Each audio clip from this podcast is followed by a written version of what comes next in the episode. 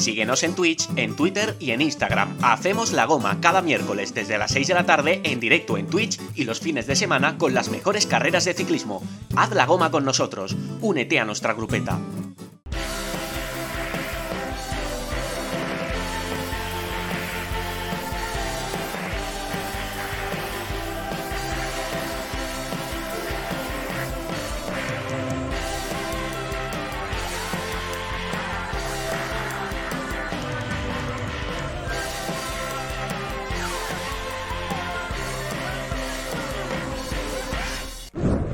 La goma. Únete a nuestra grupeta en Twitch y en redes sociales.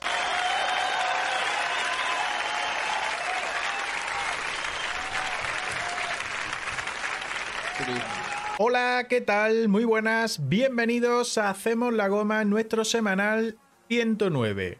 Un miércoles especial, un miércoles distinto, un miércoles en el que imagino que estáis más pensando en los días de descanso, en los días de desconexión, que en escuchar a unos hablando de ciclismo. Pero bueno, nosotros estamos aquí, eh, eh, vamos a arrancar, o hemos arrancado a las 8 de la tarde, a ver hasta, hasta qué hora llegamos, porque además hoy hay en agenda distintas cosas que son de interés para mucha gente y por lo tanto igual no llegamos hasta las 10 de la noche. Pero eso va a depender de los que nos juntemos por aquí, ya digo, de los que seamos capaces de juntar esta semana, y hablo de juntar a los que participáis por el chat, a los que nos estáis viendo y también a quienes me acompañan o me van a acompañar en el día de hoy en la grupeta de Hacemos la Goma, que son habituales y creo que vienen con ganas de hablar, porque temas, eso sí, hay bastantes. Bastantes como la última hora que ha salido hace poquito. Pero de momento no voy a lanzar nada, ¿vale? No sé si lo habéis leído, si lo habéis podido ver por eh, redes sociales, por algunos periódicos nacionales que ya lo han uh, filtrado, lo han comunicado o han informado sobre la noticia. Pero voy a ir comentando primero algunas cosas, ¿vale? Por ejemplo, la victoria de Jonas Vingegaard en la tercera etapa de la Itzulia, en esa llegada en muro, un muro bastante duro y que ha traído también algunas consecuencias, porque hemos visto ahí algún pique, algún codazo, algunos codos que han hecho que se tengan que parar y echar pie a tierra algunos ciclistas. Quizá la organización ahí no ha estado muy atenta, era la primera vez si no me equivoco, que se llegaba a esta meta, el muro, la verdad, es que puede dar para mucho, pero si lo planifican o lo organizan de otra manera. La victoria para Pingegar, que ha sido el más fuerte, de hecho ha rascado un par de segunditos sobre Mikel Landa y sobre Enric Mas, los dos españoles que han sido los que mejor han estado por detrás del danés, que como ya dije anoche cuando estuve por aquí lanzando directo un ratito, algunos de vosotros, por ejemplo, leo ya a Gijo por ahí que se sumó en el día de ayer por primera vez y hoy nos acompaña, gracias, ahora te voy leyendo por el chat. Pues el bueno de Vingegaard además se ha puesto el mayor de líder de la Itzulia y parte como el gran favorito de aquí al sábado para vencer la clasificación general. En el GP de Escalda, en Bélgica, en el norte de Bélgica, pues eh, no ha habido mucha sorpresa. Jasper Philipsen se ha llevado, o se ha impuesto al sprint, ayudado por Mathieu Van Der Poel, que las palabras que dijo ayer ante los medios de que iba a ayudar a su compañero, pues no han caído un saco roto. Y la verdad es que le ha hecho un magnífico sprint, lo ha llevado prácticamente hasta línea de meta y allí Philipsen ha sido superior a sus rivales, entre los que estaban Mark Cavendish, que ha firmado una tercera posición, la mejor posición, su mejor resultado desde que firmó hace unos meses por el Astana. Y vamos a hablar de Paris-Roubaix, porque hoy, ya lo decíamos ayer, que entre hoy y mañana se iban a conocer equipos, pues bien, hasta tres equipos ya han confirmado su alineación para el tercer monumento de la temporada 2023 que se celebrará, ya sabéis, el próximo domingo. Así que uno de ellos es Movistar y tendremos que charlar de todo ello, ¿vale? De todo ello. Así que voy a ir arrancando, voy a ir presentando a quienes me van a acompañar hoy en este directo, en este semanal Le Hacemos la Goma. Les mando un aplauso y no son otros que Andrés Porcel. Hola Andrés, ¿qué tal? Muy buenas. ¿Qué tal, Olivencia? Muy buenas. Eh, nos encontramos efectivamente en Semana Santa, la Semana Santa que en el ciclismo va desde el Tour de Flandes a la Paris-Roubaix. Entre medias, por supuesto, esa Itzuli, esa extraordinaria vuelta al País Vasco que estamos disfrutando indicativo, significado de que tenemos mucho de lo que hablar, además de comentar actualidad que nos ha sorprendido.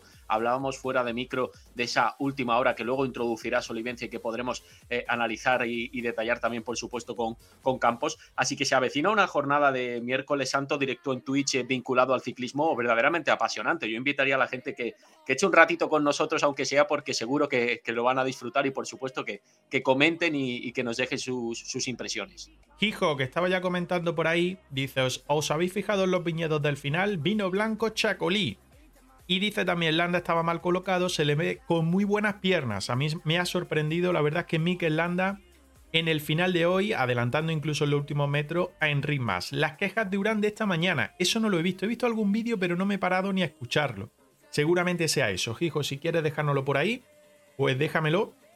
Y ahora le echamos un vistazo. Antonio Campos, ¿qué tal? Muy buena. Feliz Semana Santa. Hola, ¿qué tal? Feliz Semana Santa a vosotros también. Eh, ¿Qué has visto hoy? ¿Ichulia? ¿Jepe Escalda? ¿No has visto ninguna?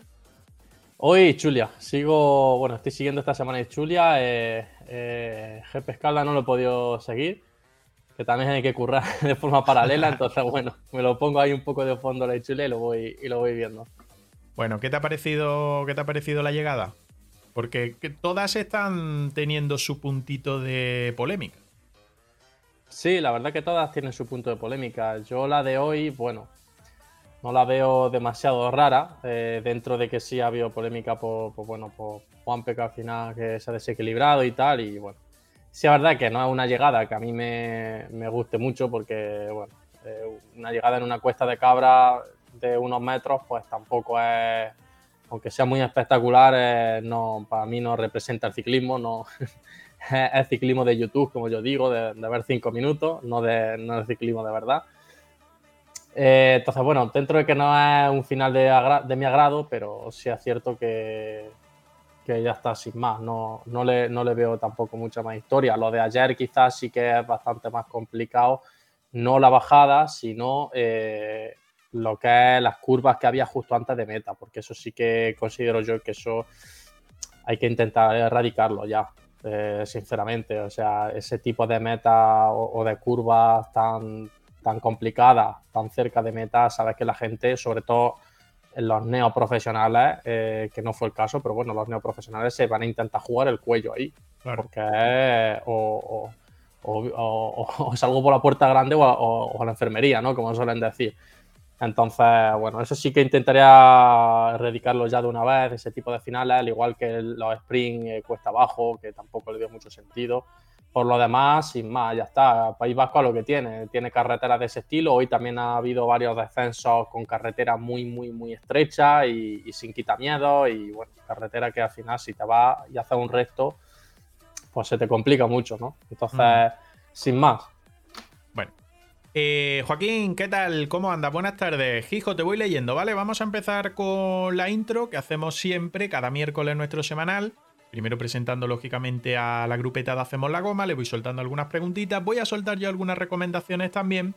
Pero antes le pregunto a Antonio, sin decir nada, ¿vale? Para mantener un poquito ahí el hype. Sobre la noticia esta que ha salido hace un ratito de Mercato, eh, ¿sabes a qué nos referimos o no te has enterado ni siquiera? He visto algo en Twitter, puede ser eh, del tema que está relacionado con Ineos y Movistar. Puede ser, puede ser. bueno, un intercambio no. De una vez más, ¿no? De momento, una vía única, la otra parece que, puede estar bastante, bastante en camino. Ahora lo vamos viendo. Dejadme que como siempre venga con el carrito de la compra, ¿vale? Ese carrito de la compra que viene cargado pues con dos marcas que siempre nos echan una mano y que llevan bastante tiempo al lado nuestra. Uno es 4CIC, ya lo sabéis, complemento ciclista, gafas y complementos ciclistas, la tienda online 4cic.es, 4 en número, cic, .es. Ahí podéis echar un vistazo a todo lo que tienen, ¿vale? Ya digo, sobre todo gafas, complementos ciclistas. Tienda online, tenéis siempre un 10% de descuento introduciendo el código ciclismo de Granada.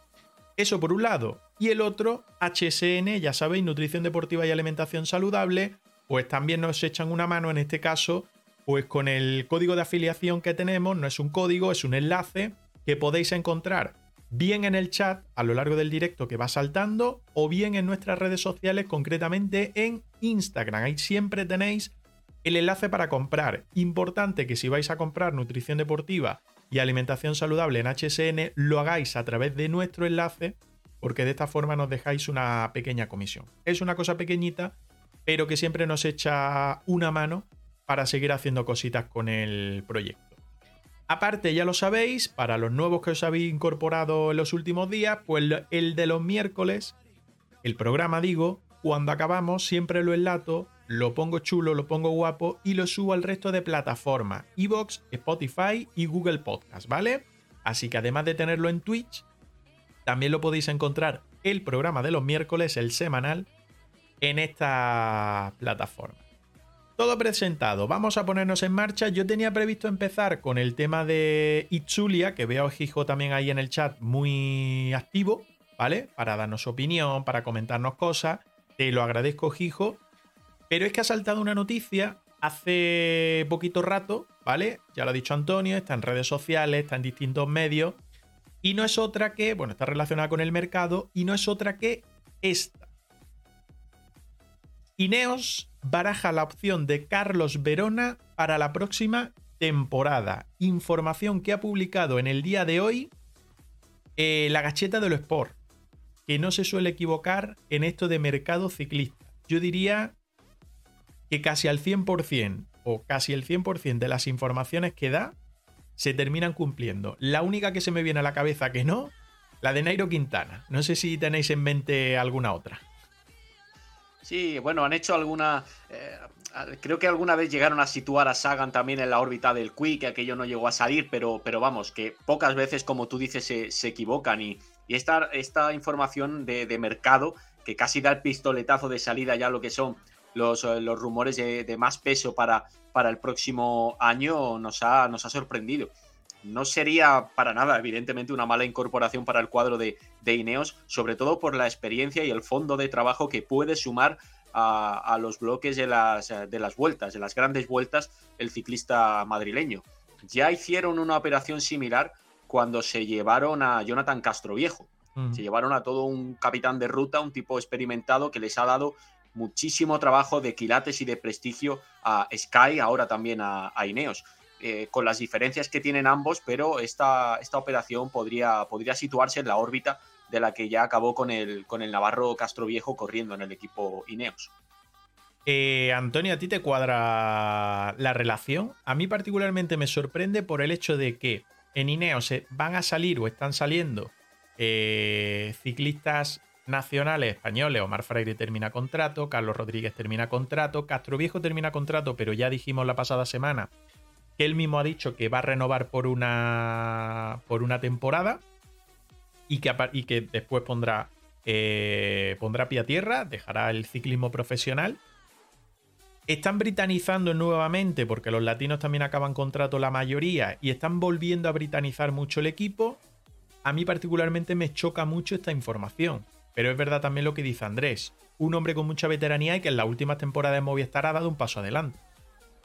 Sí, y aparte, eh, bueno, siempre, sobre todo a, Ineos o Sky antiguamente, siempre le ha gustado este intercambio, siempre lo ha buscado.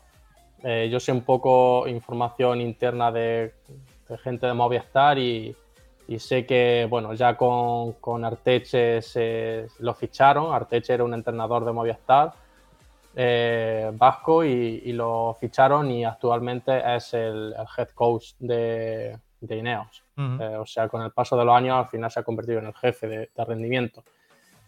Eh, al final, eh, y, con los, ciclistas hacían lo mismo, o intentaban también con muchos de ellos, aunque algunos no surgieron. Al final es un poco un intercambio también de, información, ¿no? Pasa un poco como, como en otros deportes, como podría ser la Fórmula 1, de fichar un ingeniero de otro equipo, ¿no? al final tú sabes la metodología con la que trabajan, sabes información de, de, los que van a ser tus rivales y, bueno, sabes eh, también en parte eh, sus debilidades, ¿no? Entonces esto siempre lo ha buscado Ineos, eh, por lo menos en la época de Quintana siempre lo buscaba, de Quintana Movistar. No me sorprende, me sorprende más por parte del Movistar que, esté de acuerdo. Que lo, deje salir, ¿no? Claro, que lo deje salir porque es por lo que tú dices. Se ve que Verona está dando un paso adelante cada vez que pasa una temporada más y sobre todo está cogiendo mucho peso en el equipo. Con la, con la, marcha de Valverde y tal, pues bueno, Herbiti también eh, no va a durar demasiado eh, Verona podría convertirse en una de las figuras de referencia en Movistar, ¿no? Entonces, bueno, sí que, sí que me sorprende bastante. Además, una figura que es un chico inteligente, con, la cabeza bien amueblada y que se nota que, las cosas le busca una lógica y la, la, hace con sentido. Entonces, yo creo que es una referencia muy buena para tener en un equipo. Por eso mismo creo que, que Nineo también le ha llamado un poco la atención, pero bueno, a mí me sorprende más que Movistar le pudiera dejar salir. Hay que recordar que termina contrato, por cierto, Gijo te corrige levemente en el chat, Andrés dice Navarro, Castro Viejo no, es de Guecho, Vizcaya. Exacto. y también puntualiza... Mm. No, lo he leído, he podido leer la, acertada corrección de, de, Gijo, me he ido yo unos, unos 100 kilómetros al, sureste, me he confundido. No, que Gijo es de la zona, es del País Vasco, que ya no lo dijo, me lo dijo ayer y por eso controla el tema. Y también dice Arteche es de la, la Rabetsu, Egan Bernal estuvo viviendo en Morga. Eh, puntualiza también.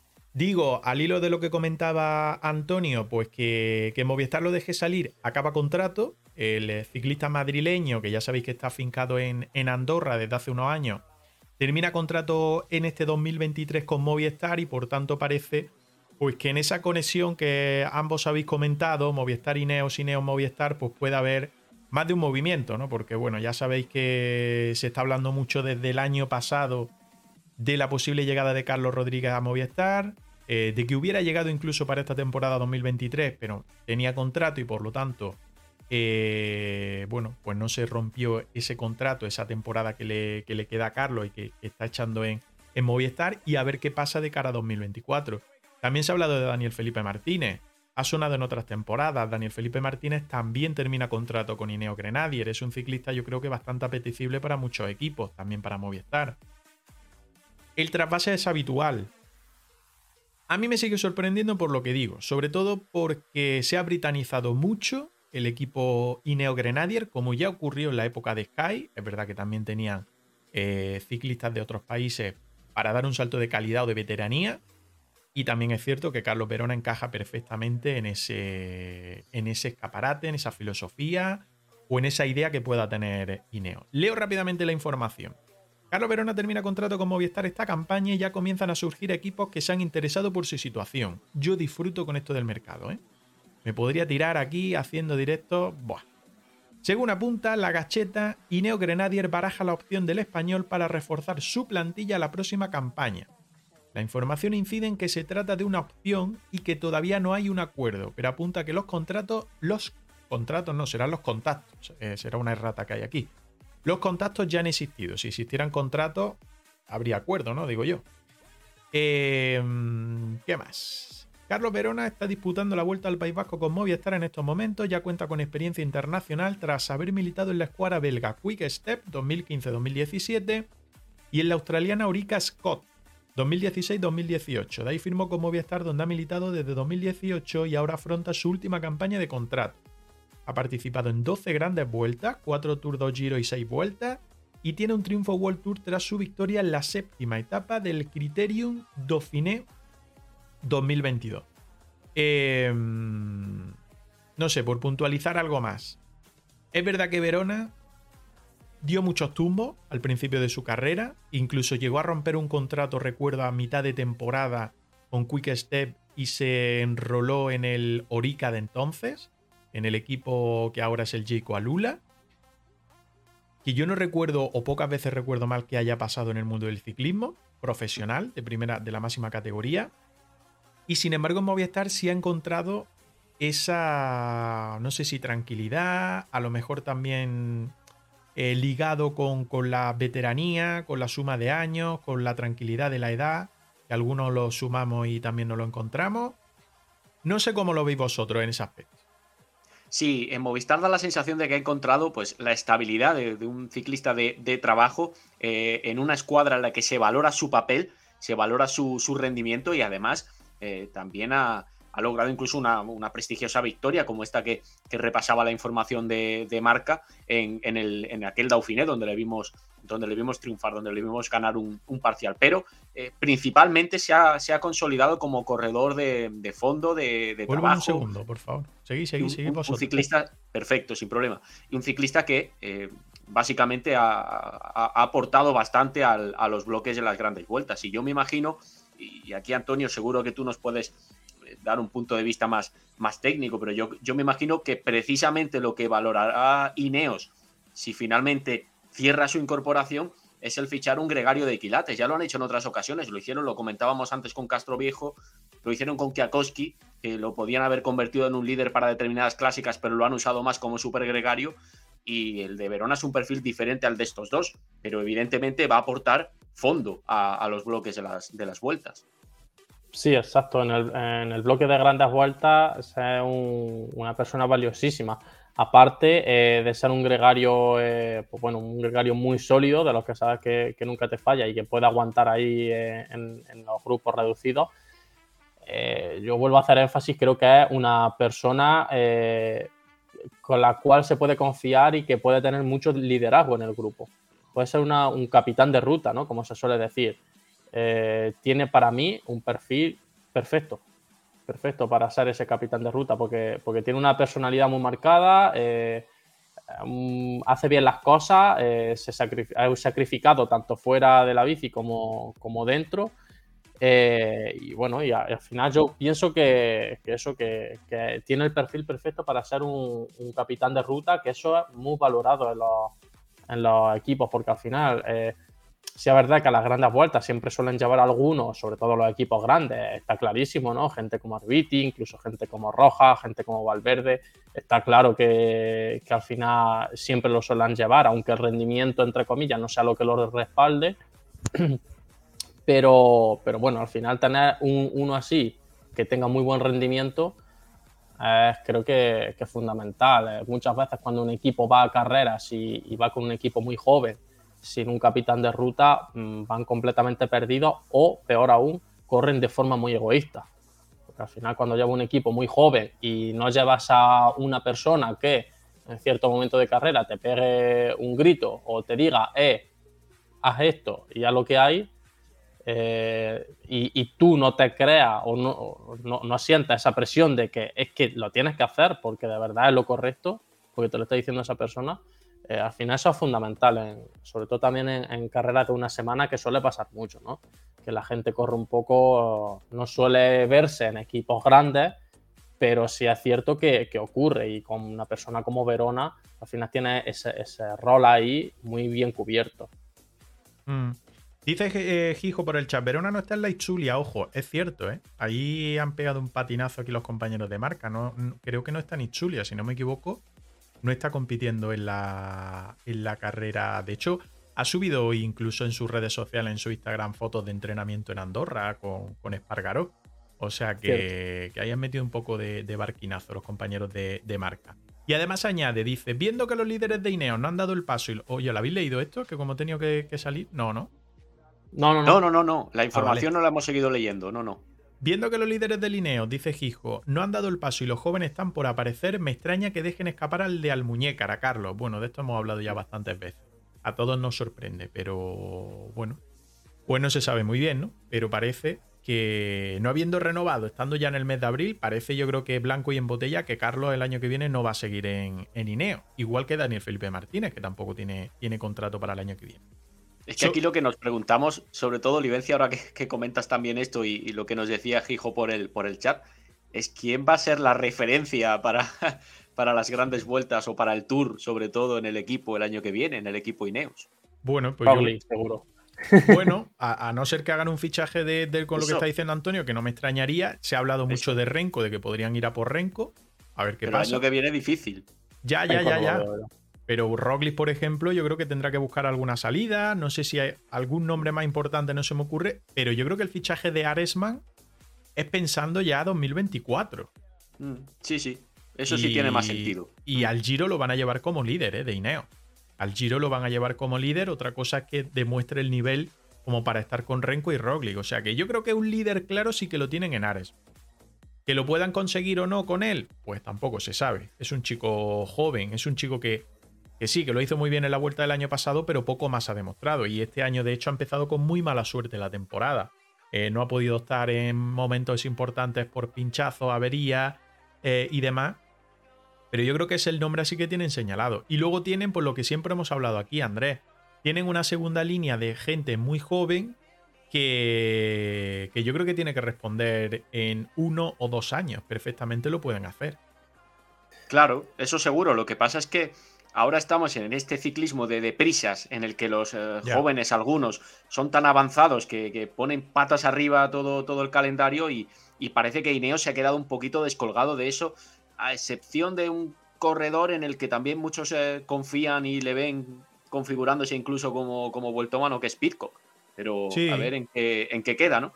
Eh, mm. porque este, este es muy polivalente, es multiplataforma, te puede ganar una, una clásica de, clasicómano puro y te, te puede hacer una, una, buena etapa de montaña y, a ver en qué queda, en qué queda ese desarrollo del, del británico. Dicen en el chat que Roglic tiene contrato hasta 2025. Sí, pero es que yo pienso, y lo he dicho varias veces, que en algún momento el tema de los contratos en el ciclismo para desbloquear el mercado eh, debe de cambiar.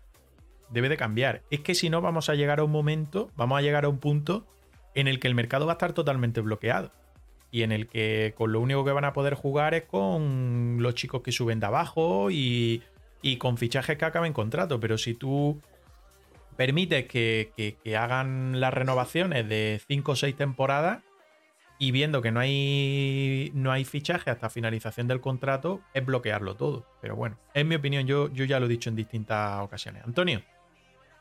Nada, yo veo, eh, yo veo un poco lo que decís, que bueno, Ineos tiene muchísimos candidatos jóvenes, eh, muchísimo futuro, eh, que bueno, que seguro alguno de ellos le va a dar una alegría enorme en, grandes vueltas o en clásicas, pero no veo, no veo ningún seguro. No lo veo, no veo ninguna seguridad en eso. Entonces, no sé en, qué plan está basando un poco su futuro. Imagino que, bueno, tendrán, estarán desarrollando a gente, como por ejemplo, no sé, está eh, Tom Pisco, que lo habéis dicho, está Luke Plug, está eh, Leo Hater, que le acaban de fichar, el hermano de, de Ethan.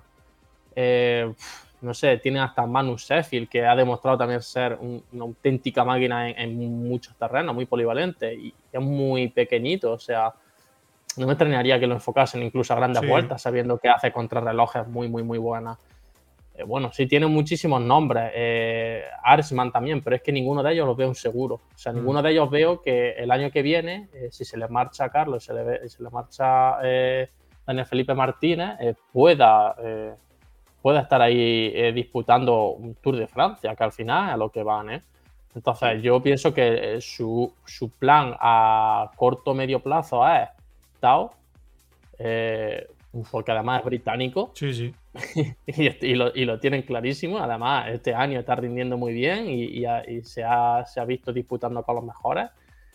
Pienso que a corto plazo y medio plazo ha estado y a medio largo plazo esperan poder fichar algo muy bueno y sobre todo que, que empiece a los jóvenes a dar frutos. Pero es que, lo dicho, veo como un, no veo seguridad, ni, ni en Tao ni en los jóvenes. No veo seguridad de lo que al final un equipo de soltura debería de buscar. No, es que no la hay. A ver, tampoco lo hay con Carlos, ¿eh? ¿eh? solo ha estado en una vuelta a España. ¿Y podía haber estado luchando por el podio? Pues sí, seguramente. Si no llega a sufrir esa caída que sufrió en la segunda semana, pues seguramente podría estar peleando por el podio, pero tampoco lo sabemos a ciencia cierta, porque nunca ha estado en una carrera de tres semanas, solo en esa, y le pasó lo que le pasó. Es lo que dice Antonio, lleva razón. No hay ninguna base. Eh, ninguna base sólida para confiar el año que viene en. Pero es que Ineos está jugando con eso desde hace ya un par de temporadas. En no fichar a un líder nato, en no fichar a un referente y en no tener una bandera solamente la británica de, de liderazgo. La británica me refiero como equipo. O sea, no, no en personificar como el UAE ha personificado en Pogachar, como el eh, Jumbo ha podido personificar anteriormente en Roglic y yo creo que ahora un poquito menos. Eh, bueno, pues como cada equipo con un líder, como el Soudal Quick Step ahora lo está personificando en, En, Renko. en Renko, perdón, que no me salía. Em, hay otra posibilidad. Y la voy pensando y me va saliendo sobre la marcha. Yo soy así un poco de, ir pensando sobre la marcha porque además la información la he visto un ratito antes de empezar a de lanzar el directo y de conectar con Andrés, que ha sido el primero en unirse hoy. Claro, a ver, Movistar tiene un presupuesto. Se habla mucho de ese segundo patrocinador, de que pueda llegar de Arabia Saudí, como parece que puede llegar, y se habló en una entrevista en el diario Marca que incluso podría llegar ese segundo patrocinador a lo largo de esta temporada. No se sabe qué dinero podía inyectar más para presupuesto. Pero claro, sí, con Valverde te has quitado una losa importante, no se me entienda mal, sino con un sueldo importante. No quiero decirlo de losa por si se entiende mal. Eh, un sueldo importante. Pero si el año que viene, por lo que se habla, va a llegar Carlos, imagino que Carlos va a llevar eh, o llevará un sueldo importante como líder importante, tienes a Enric más y quieres fichar algo más también importante, imagino que Guerreiro no está ganando un sueldo de mil euristas. Que no se me entienda mal tampoco, ¿vale? Ni Gaviria seguramente tampoco. Correcto, ni Gaviria tampoco, aunque Gaviria solo este tiene este año de contrato. Vale. ¿Lo puede renovar o no lo puede renovar? Pero lo que, lo que vengo a decir es, igual se tienen que quitar también un poquito de esa segunda línea, como puede ser Verona en cuanto a presupuesto, por si te entra a meter un sueldo importante también como sería el de Daniel Felipe Martínez. Imagino que Daniel Felipe Martínez sueldo de segundo escalón no tendrá. Seguro, seguro, seguro. Eso, eso también puede ser que, vaya por ahí el asunto y que, y que, sea previsión de mercado para Movistar el ir eh, abriendo la puerta a un corredor, en este caso como, como Carlos Verona, que evidentemente ha cumplido un muy buen ciclo en el equipo y posiblemente para la estrategia deportiva de los próximos años no, no, sea una mala decisión, no sea una decisión negativa para, para Movistar el, poder dejar esos, esos huecos libres, que evidentemente recordemos hay una, una normativa y una limitación y si, Movistar quiere, quiere hacer un bloque más potente para, para, grandes vueltas de cara al próximo año, tienen que, tienen que prever este tipo de, de movimientos. Es cierto además que en torno a lo que va a pasar en Movistar todavía hay mucha incertidumbre, porque aún no sabemos exactamente cuál va a ser el primer patrocinador, si, si la empresa de telecomunicaciones va a continuar protagonizando el peso principal del equipo, si no... el año que viene sí está firmado, ¿no? Era a partir del 25, ¿no? Eso es. Pero, pero a partir de ahí, bueno, ya, ya vimos las noticias que primero nos hablaban de Repsol, ahora de Arabia Saudí, y aún no sabemos eh, con certeza por dónde, por dónde van a ir los. por dónde va a ir el futuro de los, de los patrocinadores de Movistar. Otro nombre que apunta Gijo en el, en el chat, Jorgensen, que termina contrato en Movistar. Eh, yo lo que he podido leer por ahí es que Movistar está moviendo cielo y tierra para renovarlo, sobre todo la explosión que está teniendo en este 2023, pero que tiene bastantes novias también por detrás. Así que a ver hasta qué punto. Pues más se afianza todavía con lo que dice Gijo y con la información que hay sobre Jorgensen lo que digo. Que a lo mejor Movistar tiene que hacer un poquito de hueco me refiero hueco salarial también, por si quiere hacer más movimiento importante, por si quiere renovar a Jorgensen, que imagino que ya no lo va a tener con la categoría sueldo o nivel que lo tiene ahora mismo, desde que lo fichaste hace ya tres temporadas, creo. O sea que... Claro, es que también hay que ir moviendo piezas, es que no todo es quedarte igual, ¿no? Me refiero también por lo que te pidan o lo que no, pero bueno. Ya digo, a mí estos temas me apasionan, sinceramente. Igual porque lo he vivido cerca o no cerca con el tema fútbol, pero a mí todos estos temas me apasionan. Y creo que el ciclismo eh, debe de cambiar un poco el sentido del tema de fichajes, movimientos y posibilidades. Y posibilidades. Por ejemplo, lo que decían en el chat de 2025 Roglic a ver cómo acaba esta temporada, pero después de cómo acabó la pasada temporada en Jumbo, de las informaciones que salieron también, yo creo que forzaron ahí un poquito también el intentar buscar pista por otro lado de aterrizaje. Y si este año no va tan bien bien para Roglic, igual se fuerza un poquito más la maquinaria y busca una, salida. o, a lo mejor Ineos sí que tiene claro que vaya, va a terminar llegando Renko Ebenepool y van preparando un poquito todo alrededor de ese, de ese futuro hiperliderazgo. Estamos hablando de un rumor. Sí que es cierto que ya lo, estuvimos comentando aquí en los directos de Hacemos la Goma, eh, ya saltó una información sobre, sobre su, posible eh, fichaje de forma inminente por el, por el equipo, algo que desmintió de forma también inmediata Patrick Lefebvre, diciendo que no, que es un corredor con contrato y que eso, no, eso, se iba a respetar, ¿no? Por lo pronto. Así que a ver qué ocurre. Evidentemente, a mí me extraña que un, un equipo con tanto potencial, con tanto presupuesto, que ha dominado el Tour durante años, con Froome, con Wiggins, incluso con Geraint Thomas, ganaron el Tour de Francia. Ahora ha quedado claramente relegado a una segunda línea detrás de Jumbo y UAE en el Tour me extraña que no intenten un movimiento contundente para, recuperar esa corona que, como dice Antonio, es la que más les interesa ah, filosóficamente a, su, a su ciclismo. Mm. Eh, más cositas que nos ponían por el chat. Decían, para el Giro llevan un equipo bueno por, eh, por Ineos. Geraint Thomas, Tello, Aresman de referente. Luke Black para esas cronos. Y lo hemos tenido aquí cerquita. No sé si siguen. Creo que ya se han marchado. Creo que ya se han marchado Ineos, pero estaban en Sierra Nevada con ese bloque. Creo que hasta seis ciclistas tenían, tenían por aquí. El otro día Geraint Thomas subió imagen. Em, ¿Quién más había? Sivakov. Yo me lo he cruzado todos los días. ¿Sí? Joder, yo me lo, si he entrenado esta última semana y media, eh, seis días, los seis días me lo he cruzado. O por lo menos alguno de ellos. Y el lunes, uno al menos había, porque me lo crucé en Cenes. Sí, es que yo creo que siguen, yo creo que siguen. Los que se han marchado. ¿Quién se ha marchado? Vi el otro día una historia que creo que se marchaban. No recuerdo. Pero bueno, que anda por pues, aquí. Alguno hará Tour de, de, Alpes, si es que mm. van. Entonces, bueno, quizás el, grupo del Giro, la mitad van a tour, a tour de Alpes, la otra mitad a Asturias y los de Tour de Alpes se han ido ya. ya mm. depende un poco, pero seguro. Seguro que alguno ha quedado, pero ya como equipo, digamos, ya se, han, se han ido. Toquero que también está, anda por el chat dice, deberían renovarlo, hablando de Jorgensen, y tratar de mantener a los jóvenes que han estado años formando. Más que fichar estrellas que lo veo complicado. Habla de Movistar y Jorgensen. Y por último, Gijo también añade, viendo el potencial del norteamericano por Jorgensen, hay que apostar por él. Eh, este, este único se ha visto que el trabajo de primavera en clásica está siendo bueno. Ese grupo de chavales promete, sí. Pero es que de Jorgensen igual pueden llegar un poquito tarde. Es lo que yo pienso, ¿eh? Eh, que puedan llegar un poquito tarde de porque otro equipo pues, le ofrezca algo más o un proyecto en Hola Albonico, ¿qué tal? ¿Cuánto tiempo? Em, le puedan ofrecer también ser una referencia en clásica, que bueno, que Movistar ha mejorado mucho y tal. No sé, algún proyecto que le pueda seducir más, incluido también el tema de pasta, que lógicamente son profesionales y deben de mirar también por ello. Hombre, yo también haría todo lo posible por mantener a un corredor joven que te hace muy buenas clasificaciones generales en carreras de una semana y que está entre los mejores en clásicas puras como la E3, como el Tour de Flandes. Es un tipo con unas capacidades tremendas. Y fíjate, a mí este ciclista sí que me parece muy del perfil de Ineos. y no ha salido ningún rumor acerca de, su fichaje por los británicos, pero no me, no, me, no me extrañaría absolutamente nada que se acabara interesando por él un equipo como, como Ineos. Mm. Muy, no sé, a ver, si lo puedo poner como similitud, muy Van Barle, ¿no? Sí, pero clasificando mejor en, vueltas. En generales, sí, sí Siendo más. Eh, con más potencial en vueltas, pero no es un mal ejemplo. Mm.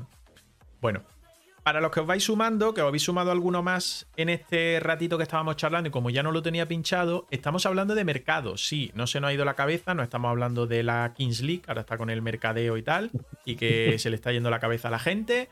Estamos hablando de mercado de ciclismo, porque ha salido hace un rato esta información.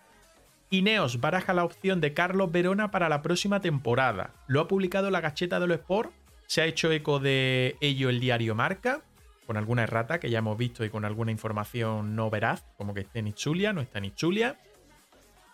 ¿Y por qué Ineos ha movido ficha? Hablan de contactos y aún no de haber llegado a un acuerdo porque el ciclista madrileño eh, de Movistar Team, Carlos Verona, acaba contrato a final de este 2023 con el equipo World Tour español y por lo tanto pues podía ser, parece ser, un fichaje interesante para Ineo Grenadier, que como ya sabéis, pues va a hacer un limpioncito importante eh, a final de este año. Carlos Rodríguez termina contrato, Omar Fraile, eh, Omar termina contrato, eh, lo diré, Castro Viejo termina contrato, pero parece que va a renovar.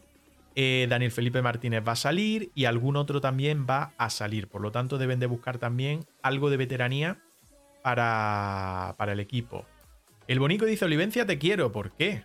De momento poca gente me ha dicho que me quiere, ¿eh? Solo mi mujer alguna vez de vez en cuando y mi madre, creo, ¿eh? Ya eres, te unes a la familia, el bonico. ¿Por qué? ¿Por qué me dices que me quieres? Eh, leo por aquí más y ya vamos, vamos para Ichulia, ¿vale? Vamos para Ichulia que yo no pensaba que no íbamos a tirar tanto. Ya digo, yo de mercado me podría tirar hablando, comentando, porque no es que yo vaya a dar informaciones, sino, sino comentando. Dice Gijo, como bien habéis comentado de cómo han repartido calendario de carreras, se vio en la concentración de enero cómo le separaban en tres grupos. Bueno, siempre lo hacen, ¿no, Antonio? Yo creo que todos los equipos repartís, ¿no? Sí, lo suelen hacer. Eh, depende ya con qué idea, pero bueno, sí, sí, suelen repartir. Cada, cada equipo tiene un poco una filosofía distinta, ¿no? Unos los van dividiendo ya pensando en la primera gran vuelta y en el bloque de clásica, otros lo dividen simplemente para que haya gente con veteranía y gente nueva, eh, más o menos repartida en los mismos grupos, pero sí se reparten simplemente por logística también, porque ir un grupo de 30 personas y dos o tres coches, y eso es inviable en mm. carretera abierta, ¿no? Tráfico abierto, entonces, bueno, lo que son hacer eso es hacer dos o tres grupos, ya dependiendo del equipo que sea y, y tal, pero bueno. Es curioso porque indagando también un poco las caras de los grupos se pueden ver cosas. Se pueden ver los planes que tiene algún equipo eh, de cara clásica y grandes vueltas o se puede ver, eh, bueno, un poco ya depende de la película que te quieras montar, ¿no? Pero, es curioso. Sí, sí, hombre, eso está claro. A ver, puedes esconder cosas hasta cierto punto. Y el ciclismo lo que tiene es que, como en el fútbol entrenan a puerta cerrada, aquí no pueden entrenar a puerta cerrada y no puedes esconder todas las cartas. Y yo creo que que todos juegan con alguna carta marcada, sí, pero por ejemplo el año pasado aquí teníamos al Jumbo, al Quick Step y a qué equipo más había por aquí. Algunos más de los gordos. Y, yo me los crucé en el mismo día y lo conté aquí además en un directo. Eh, en un mismo día me crucé con una diferencia de distancia de 50 metros perfectamente al Quick Step con Alaphilippe. Renko creo que no estaba, estaban preparando el Tour de Francia, Renko no estaba a la Philippe y toda la trupe de, mm, del Quick Step. Y 50 metros después, el Jumbo, que estaba Van Aert, que estaba eh, Laporte, que estaba, lo diré, Roglic. Eh, y que casi provocan un accidente algunos globeros con las fotos en marcha y demás, que fue lamentable contra un autobús de, urbano de, de Granada. Pero bueno, eso que puedes esconder hasta cierto punto más no puede, no puede esconder. Y ahora teníamos aquí en Sierra Nevada, pues el Israel estaba por aquí con Froome, eh, Ineos que estaba por aquí, la Federación Española Femenina que estaba por aquí con toda la trupe, y luego ciclistas sueltos había un montón. Ha habido Ken Pharma, ha habido Burgos, ha habido Eolo, eh, Bora, Bora. estado. Exactamente. Bora, Bora, Bora, han estado cuatro, que estuve yo también. Sí, Bora, Bora era el equipo, eso es. Estaba Blasov aquí. Blasov. Leonard Kamna, si no me equivoco. Uno de ellos era Leonard Kamna. Y Blasov era otro, sí.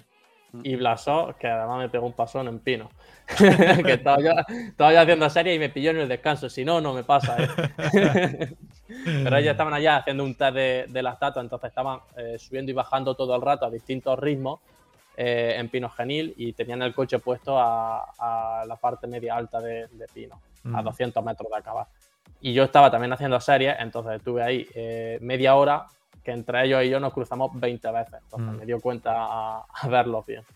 Para el que no conozca la zona, que ya no sigue mucha gente de fuera por suerte, eh, Pino Genil es el pueblo justo, justo que hay al pie de Sierra Nevada. Al pie me refiero que de ahí a Sierra Nevada son treinta y tantos kilómetros, no, 30 kilómetros aproximadamente, pero está al pie pie y es donde empieza la subida, que hay un tramo de carretera antigua nacional que aquí se conoce como el Mundialito, y que subes 400 metros en 3 kilómetros, Antonio, ¿no? 3 kilómetros y poco, ¿no? Más o menos aproximadamente. Sí, sí, de los... 3, y poco. Sí, 3 y poco que subes de los 650 metros los que estamos en Granada hasta los 1000 metros clavados, justo. Eso es. O sea que dice Gijo, zona dura, ¿eh? Bueno, aquí tenemos de todo. Aquí tenemos duro, no duro, hay de todo, es lo bueno que tenemos. El bonico, pues dime papi. Uy, el bonico. Eh, a ver, es, Semana Santa. Viene de eh, botellón. ¿eh? Eso es, es Semana Santa. O sea, tenemos que tener cuidado con las fechas. Efectivo, mañana, a partir de mañana. Bueno, en algunas comunidades creo que no, porque lo es el lunes. Pero efectivo a partir de mañana. Y es Semana Santa. Cuidado con lo que tomamos, ¿vale? Cuidado con lo que, con lo que podemos tomar. es broma, es broma. Bueno, algo más. Venga, alguna última cosa que queráis apuntar sobre el mercadeo. No, yo, yo voy, me voy a permitir eh, utilizar la frase que, decías tú fuera de micro, que es que este movimiento puede abrir el abanico de, un, de, un, verano interesante. Siempre se dice que alrededor del Tour de Francia es cuando todo empieza a consolidarse, los movimientos empiezan a tomar forma y a cerrarse y a hacerse oficiales. Creo, a ver, que el año pasado ya vimos. Creo que en los últimos años, Andrés, perdona, y Antonio está más metido ahí en el mundillo.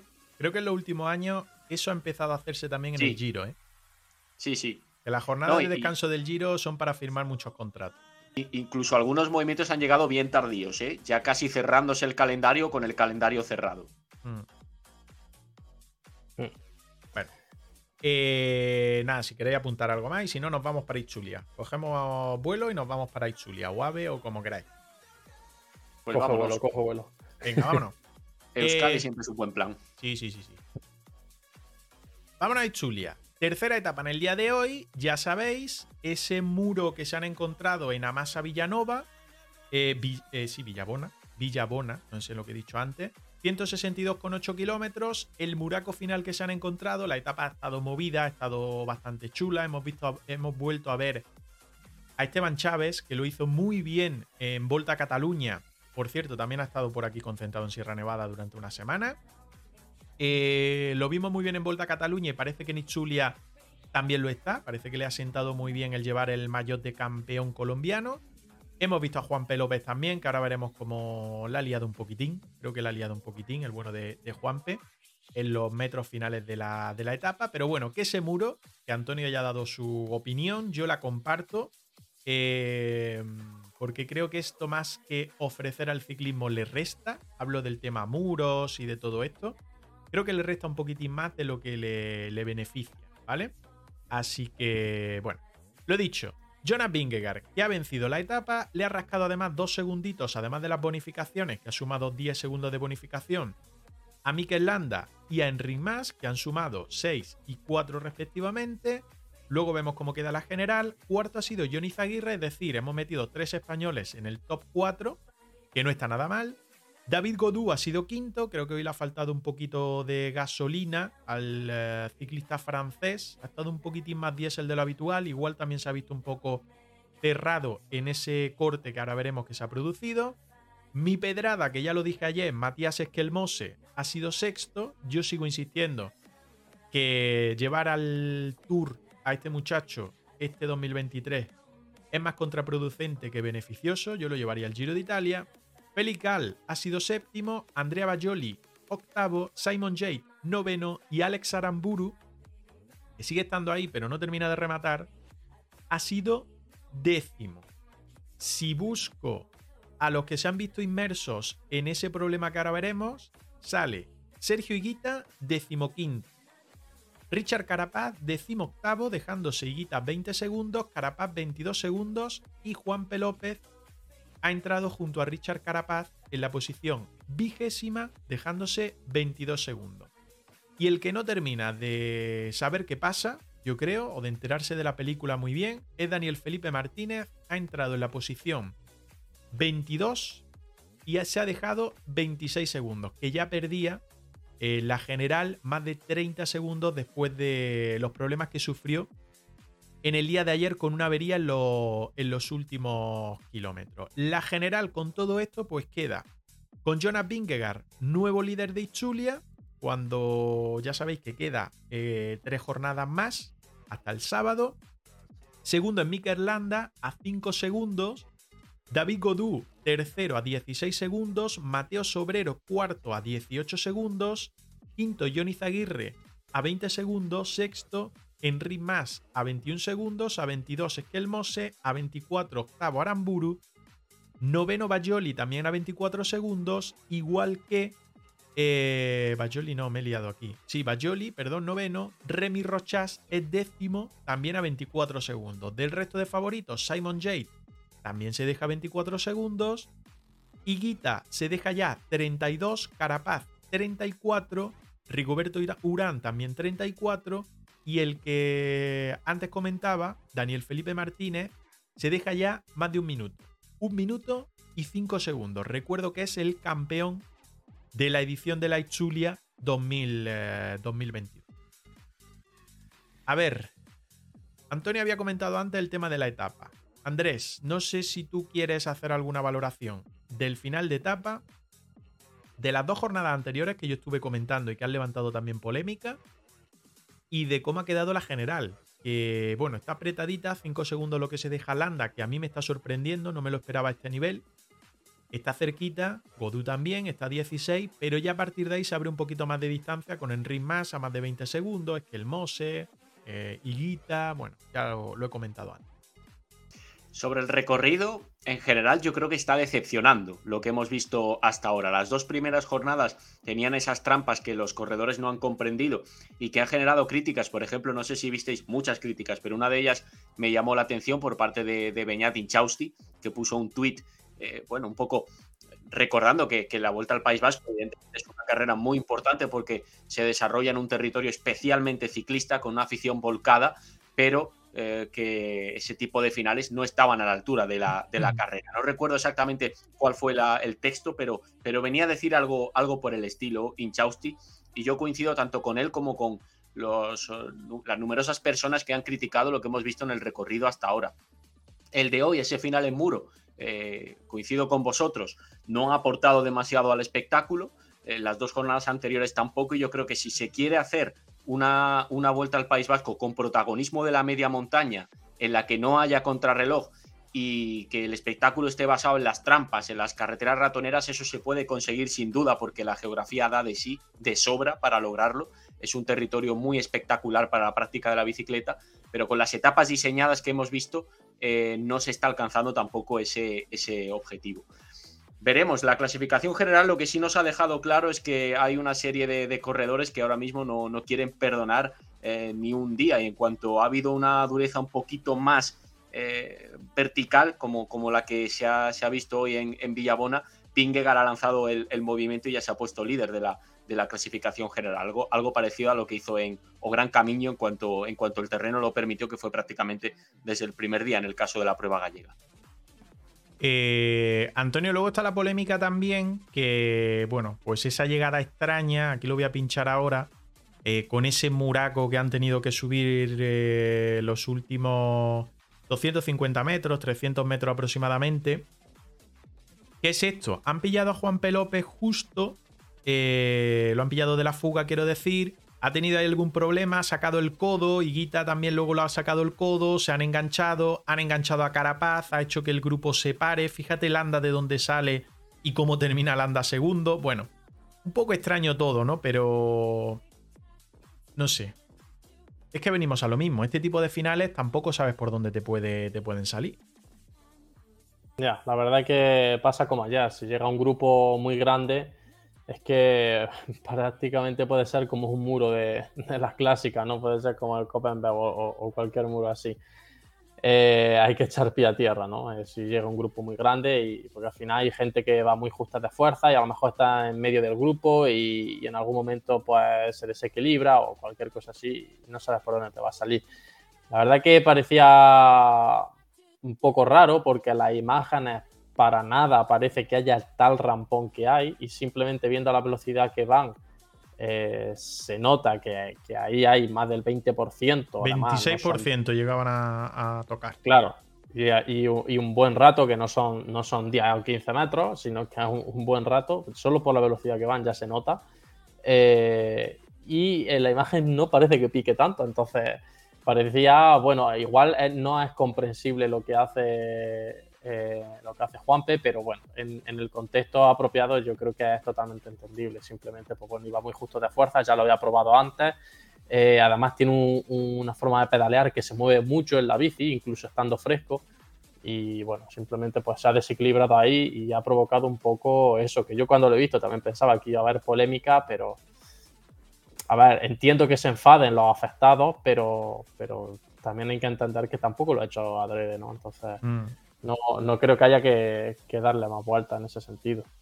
Pues sí, la verdad es que, queda un poco ahí también como, como imagen anécdota.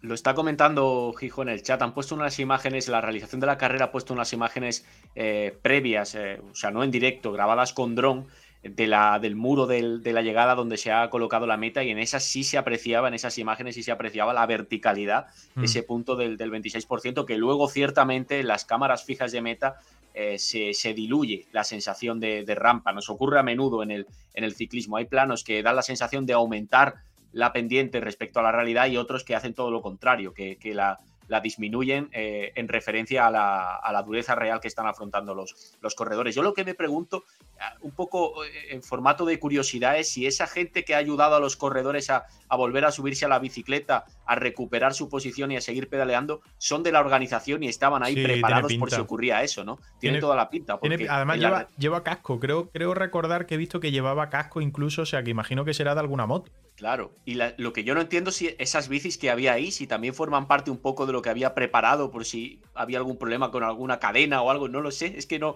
no he entendido qué hacían esas bicis ahí, si además si se puede prestar asistencia con una bici neutra en esos metros finales, yo tengo mis dudas, pero es que en la retransmisión han dicho que eran aficionados, entonces ah, eh, a mí me ha extrañado que sean aficionados que salten la valla para ayudar a los corredores. Yo veo ahí que son gente como de la organización. No sé si alguien en el chat nos podrá alumbrar un poquito. A ver, no lo sé, pero en Vuelta a Andalucía, por ejemplo, Shimano es patrocinador y lleva el coche neutro con las bicis azules, yo juraría que esas son bicis de Shimano, ¿no? Sí, tiene toda la pinta de que son bicis neutras. Sí, sí. No lo sé, yo les veo muy azules las bicis. Y el chico lleva también la camiseta azul. Vamos, el chico, eh, el chico yo creo que no, no ha visto una bici de cerca, solo las que haya cogido ese día. Porque quiere empujar a la vez a Higuita y a Carapaz. Y al final no empuja a ninguno de los dos. O sea, es un poco imagen extraña. Es imagen extraña. Sí, la verdad que, hombre, eh, en País Vasco hay mucha cultura eh, ciclista, pero tanto como para que se organicen también los aficionados, tengan todos la misma bici de repuesto y tenéis colocado eh, ya es demasiado. Entonces, yo pienso que sí, que es un poco de la organización también. Es ah. que Alberto Contador ha dicho en Eurosport, ha saltado un aficionado, no sé si lo habéis visto, que ha saltado un aficionado a la valla y ha ayudado a los corredores a, recuperarse, a, volver a subirse a la bici, mejor dicho. Yo me he quedado un poco giplático porque digo, no puede ser, si a mí me ha dado toda la sensación de que, de que era alguien de la, de la organización, como estamos confirmando un poquito aquí repasando las imágenes. Yo creo que eso eh, tiene que ser de, de los coches neutros de Shimano azules porque las bicis son enteras azules, que son las que lleva Shimano.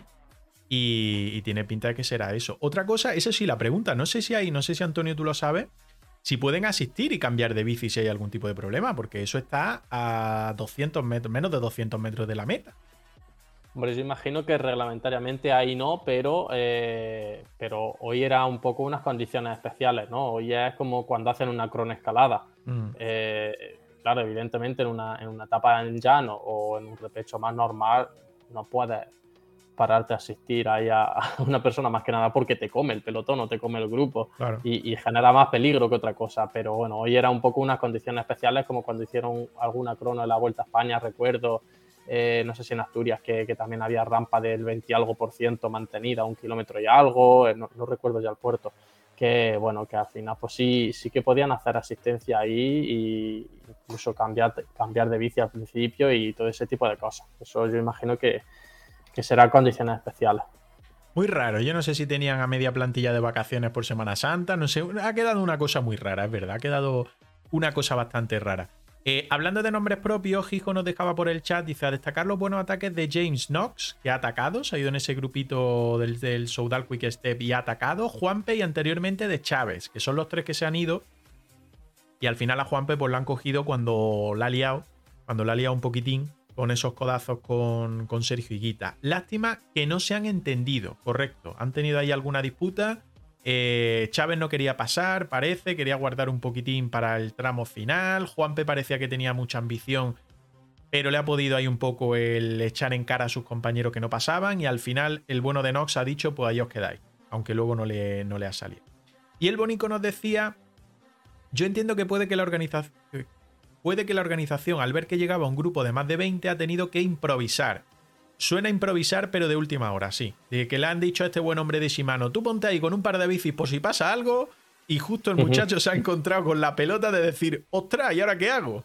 ¿A quién empujo de estos, no? ¿Al que va con, el mayor de colorines por Carapaz o al que va de azul verdoso que es Higuita? No sé a quién empujar, al final no ha empujado a nadie, sinceramente, porque Higuita se ha bajado cuando veía que no lo empujaba, como mirando para atrás, se ha bajado, ha, pegado tres pasos y se ha montado en la bici y ha arrancado.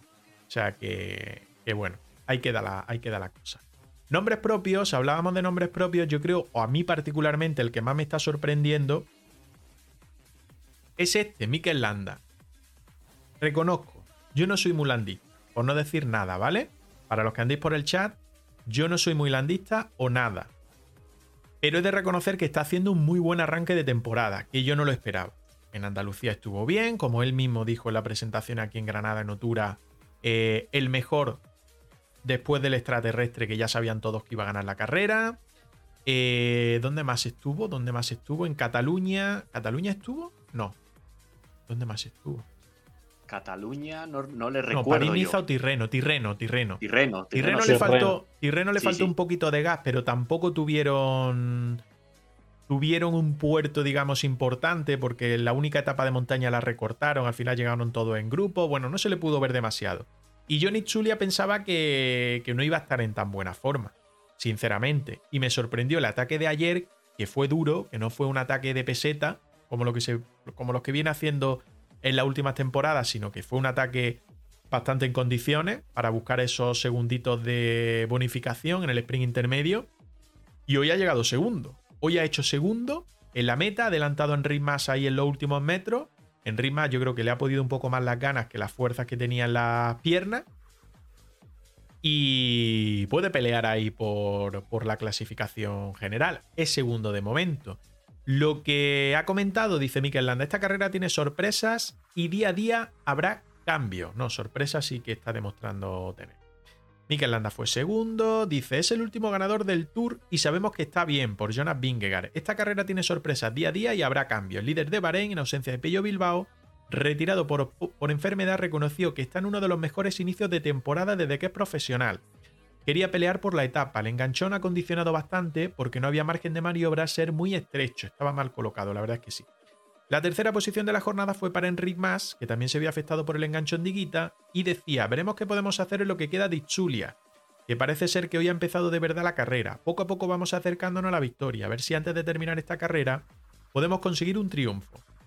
Eh, estamos en casa y en carreteras que conozco. De aquí a Ibar lo vamos a dar todo. Habla Izaguirre, perdón.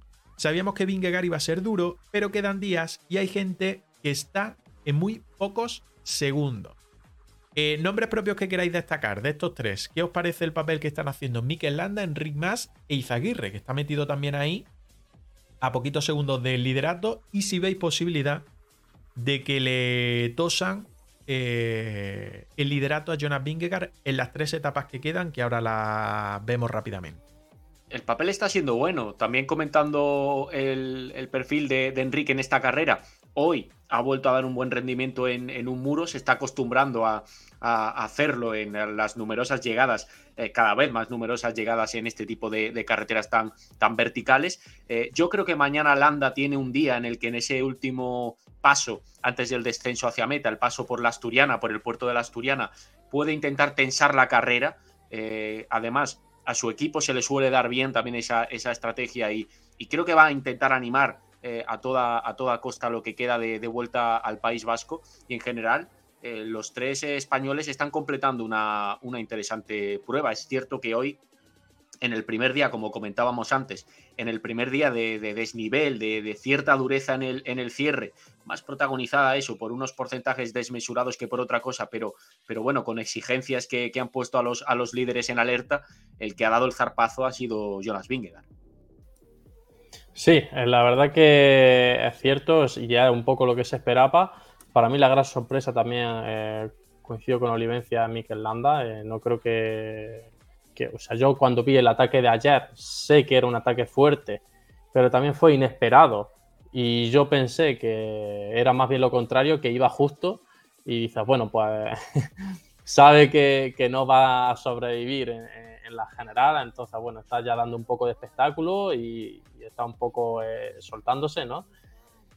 Pero eh, parece ser que la imagen no engaña y el algodón engaña y lo que ha hecho hoy, empezar donde ha empezado en ese muro y acabar donde ha acabado, siendo él una persona que precisamente no se le caracteriza por ser explosiva, eh, bueno, creo que indica que, que está en un, en un estado de forma muy bueno.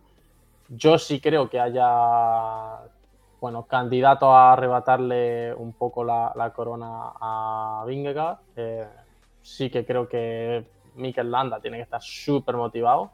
E incluso Izaguirre y John Izaguirre también está ahí muy cerca y creo que tiene que estar también en, una nube cuando corre esta, esta, carrera. Entonces, bueno, aunque Izaguirre no sea típico de, estar en los podios, sí que sé, bueno, no lo sé, pero yo pienso que mínimo podio se va a llevar en, esta, en este País Vasco y, cuidado porque seguro que, va a optar a la victoria. Están hablando en el chat, están hablando en el chat precisamente de, de Johnny Zaguirre, que bueno, pues llega de sumar victoria en ese GP Miguel Indurain el pasado fin de semana, eh, frente a Sergio Higuita, que también estaba en esa, que está también en Ichulia y que quedó segundo en, eh, en el GP Miguel Indurain y decía, eh, Gijo decía, Izaguirre el sábado verá la que lía como en años anteriores. Es encadenado de, puertos con Gorka Carabelín. No entiendo esto último, pero bueno.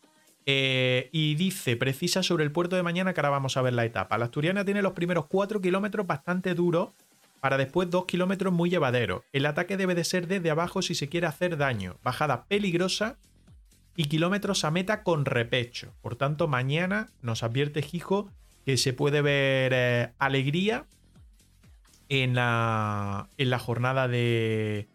En la cuarta etapa, en la cuarta etapa de, de. Y sobre lo que decía Antonio, tenían ahí opinión tanto el Bonico como, como Gijo, eh, diciendo que, decía el Bonico, pero creo que Izaguirre con una etapa y podio se conforma.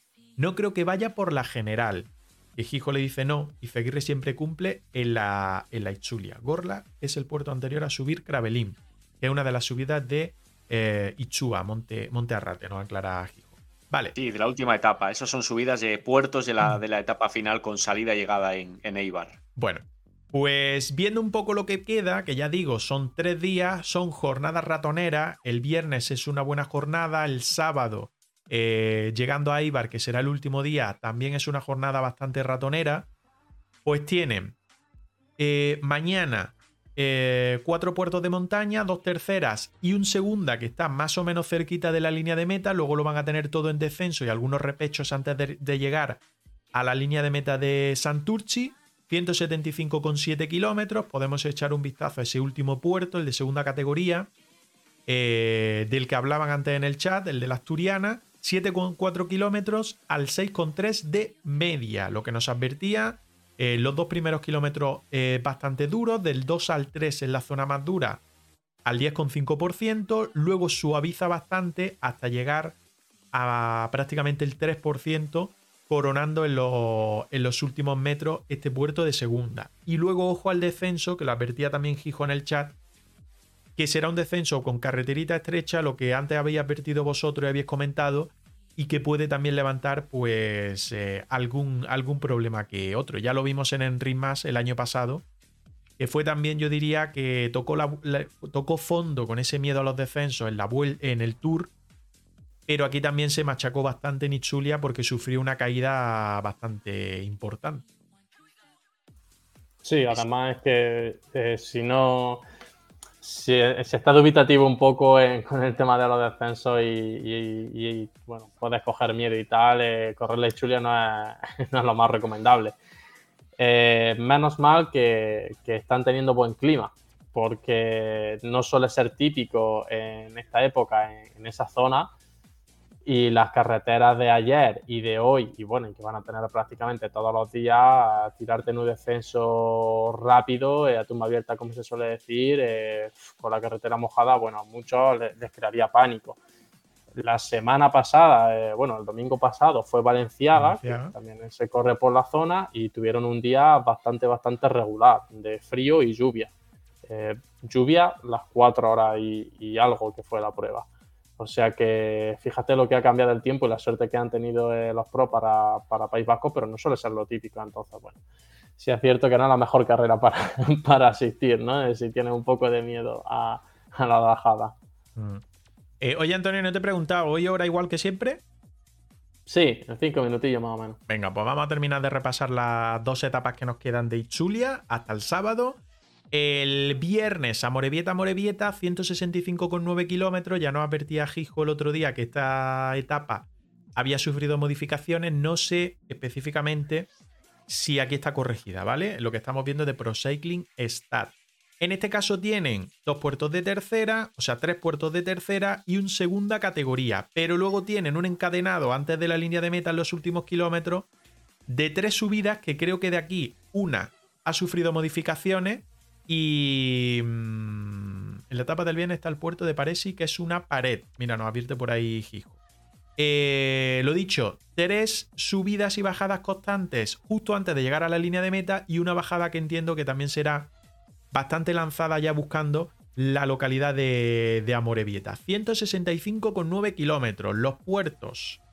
El Montecalvo de tercera, pero que tiene una pintita de ser bastante constante. Al 7% ahí de media y no tiene pinta de que baja mucho. Nachichua, si no lo pronuncio bien me perdonáis, con rampas de hasta el 9,4%. Paresi, que es el que nos comentaba ahí en el chat eh, Gijo, que tiene los dos primeros kilómetros al 10,3% y al 10,1%. Madre mía, si me plantan esto a mí enfrente. Luego sí es verdad que tiene un, descansito justo antes de afrontar los últimos metros de puerto. Eh, Balarrinaga, que también tiene pinta de ser constante y no perdona nada. Y es el último de los, eh, digamos, citados como puertos de montaña, porque luego ya tienen esos dientes de sierra que tienen pinta de ser muritos también que se van a encontrar ahí con bastantes dificultades. Eso el viernes y el sábado, la etapa de Eibar, que aquí tiene bastante escondido, que también sufre modificaciones con respecto a lo que había en principio estipulado, pero que va a tener... Mira, dice Gijo, la bajada del último puerto, el que hemos, que hemos comentado, es carretera muy ancha, sin ninguna curva mala. Ah, pues entonces mejor que mejor. Eh, Eibar Eibar 137,8 kilómetros. Etapa cortita, pero que fijaros la de puertos que tiene. Creo que tiene hasta 7 puertos de montaña, no más. 2, 4, 6, no, son 7. Eh, dos de ellos de primera categoría y el último, el más cercano a la línea de meta, antes del descenso, que luego no va a ser llano lo que tienen, hasta línea de meta, es un tercera eh, categoría. Esto es lo que, mm, lo que suben en distintas en distintas vertientes se me ha ido el puerto que lo tenía en la cabeza. Si me podéis ayudar. Eh, bueno, lo dicho. Eh, sé que suben un puerto en distintas ocasiones, pero por distintas vertientes, que tiene distintos nombres. El Corrieta, tercera categoría. Arrate, arrate, arrate, correcto, gracias. Azurki, primera categoría, que es el más duro de la jornada. Gorla, que es el más largo, 9,6 kilómetros. Carabelín, que este tiene pinta de ser durete también. Bueno, es el mismo de antes, ¿no? Eh, Trabacua, de tercera categoría. Izua lo vuelven a subir de primera categoría. Urcaregui, de tercera categoría, que es el más tendidito. Y el último que tienen que afrontar en la etapa antes del descenso. Y luego ese sube y baja hasta llegar a la localidad de, de Iba. Pasan por Mayavia, que es donde ganó Carlos Rodríguez el año pasado. Eso es, eso es. Eh, que digo que tiene pinta de que esta etapa, si la plantean bien los equipos, por lo ratonera que es y por los puertos que van a tener y demás, eh, se puede convertir en una bomba de relojería. Sí, son etapas, una etapa muy, muy, muy, muy dura y ya puertos de entidad. Yo conozco algunos de ellos por, por las categorías inferiores también, sobre todo. Eh, por ejemplo, se ha subido en este Valenciaga. Subida Gorla, una prueba que es mítica, que se sube dos veces el puerto. Y siempre se dice que, bueno, tiene un palmarés increíble. La, ha ganado Purito, la ha ganado Contador, la ha ganado gente de mucho, mucho, mucho. Eh, Castrillo, por ejemplo, la ganado el año, eh, el año pasado, creo. Eh, sí, entonces, bueno, la ha ganado gente de mucho renombre y, bueno, son puertos que me conozco bien, que sobre todo que me, lo han descrito muy bien, eh, explicándome luego lo que, lo que pasó en carrera. Entonces, bueno, creo que es una etapa de auténtica locura, muchísimo desnivel y, y va a ser eh, una etapa con mucha, mucha fatiga a las piernas. Mm. Eh, yo, creo que esta, esta última etapa, la de, la de Eibar, la que va a cerrar la vuelta al País Vasco sobre el papel, sí que está a la altura de la carrera y de los recorridos que se pueden hacer en la extraordinaria geografía vasca. Lo que hemos visto hasta ahora no tanto, no, no han sido etapas de, gran nivel, pero la jornada de cierre puede resultar espectacular si se tensa a distancia, si se llega en un contexto, por ejemplo, pongamos que Vingegaard está líder, en el que se le pueda hacer eh, daño al, danés y se puedan poner a bloques a trabajar contra, contra Jumbo, eh, puede haber espectáculo y nos, nos podemos divertir en ese, en ese rodeo alrededor de, de Ibar con salida y llegada en la, en la ciudad guipuzcoana. Antonio, para despedirte, dos nombres. Uno, el que se vaya a llevar Isulia y otro, el que se, va a llevar, se vaya a llevar el domingo París-Roubaix, para ti. Uf, pues venga, voy a tirar de corazón para Isulia y voy a decir Mikel Landa. Cosa que es más de corazón que, de cabeza, pero bueno. Eh, y para París-Roubaix, yo voy a decir Wout Van Aert. Wout Van Aert. Vale, vale, vale. He de decirte que no has acertado los últimos, ¿eh? He de decirte. Eh, no, no. Pogachar lo acerté, ¿eh? Pogachar lo acerté para Flandes. Cosa que, cuidado, ¿eh? Que tampoco es que, fuese una probabilidad de súper alta. O sea que, cuidadito, ¿eh? bueno, la de Van tampoco te lo va a jugar mucho, ¿eh? Pero bueno. Eh, un placer una semana más que hayas estado con nosotros por aquí echando un ratito. ¿eh? Hablando de mercado, hablando de mercado y hablando de, de que es lo que nos ha dado tiempo hasta. Nada, vosotros, un abrazo muy grande y, un abrazo a todos los del chat. Un saludo Antonio Campo que se marcha, que ya sabéis que siempre nos deja un ratito antes cada miércoles, pero al que agradecemos que se sume para hablar, eh, para hablar con nosotros de ciclismo, porque Andrés él es el que tiene idea de todo esto y nosotros pues solamente somos unos meros espectadores, básicamente. Y se, se notan sus intervenciones, ¿eh? se nota que el punto de vista siempre más técnico, más detallado, el análisis de las subidas, del trabajo de los equipos cuando hablábamos de entrenamientos, también de la integración de, los corredores cuando hablábamos de fichajes al inicio del, stream, ahí se, aprecia la, profesionalidad de alguien que evidentemente está dentro de un equipo profesional y que vive el día a día del ciclismo desde dentro. Para los que estáis por el chat y no lo sabéis, Antonio Campos trabaja en el Eolo Cometa, es entrenador de ciclismo, trabaja con los profesionales del, equipo italiano, pero de espíritu español. Y además, pues lleva también a ciclistas del equipo amateur, del equipo sub-23 y del equipo, del equipo.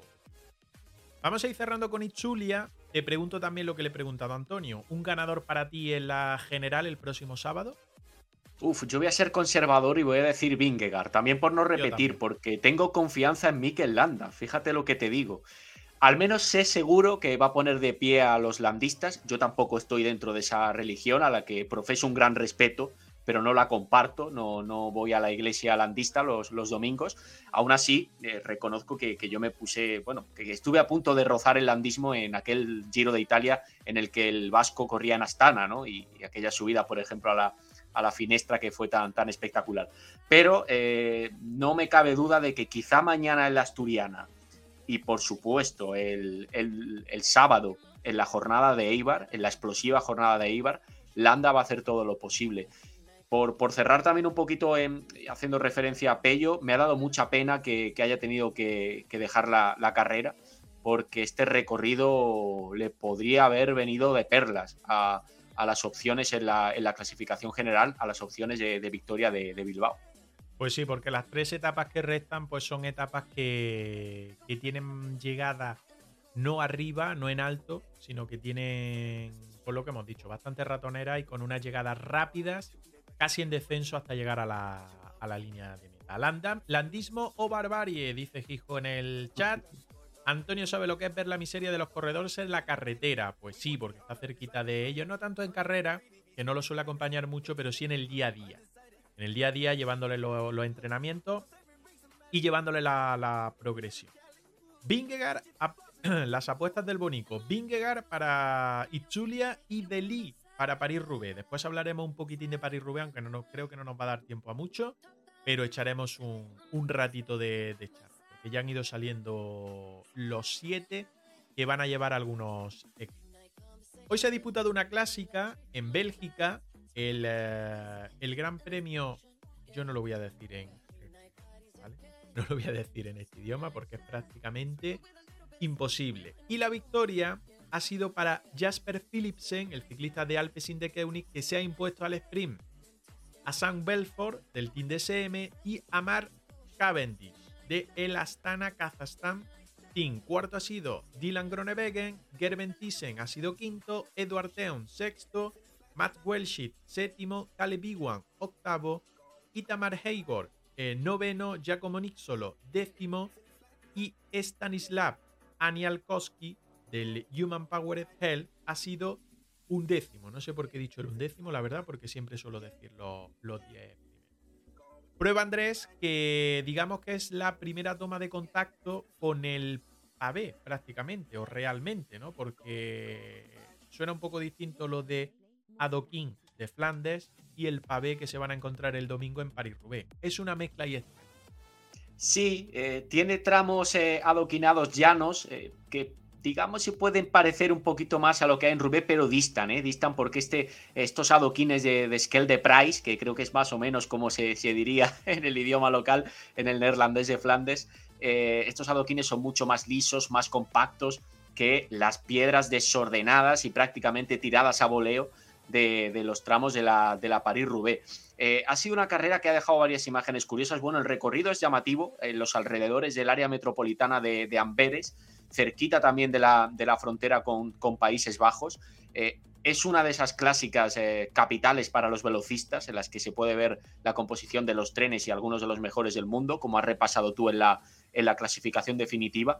Y una de las imágenes llamativas la ha dejado el propio Matthew Van Der Poel, que por cierto nació en Bélgica, cerca de la, de la zona donde se, se corre esta prueba, aunque él es neerlandés.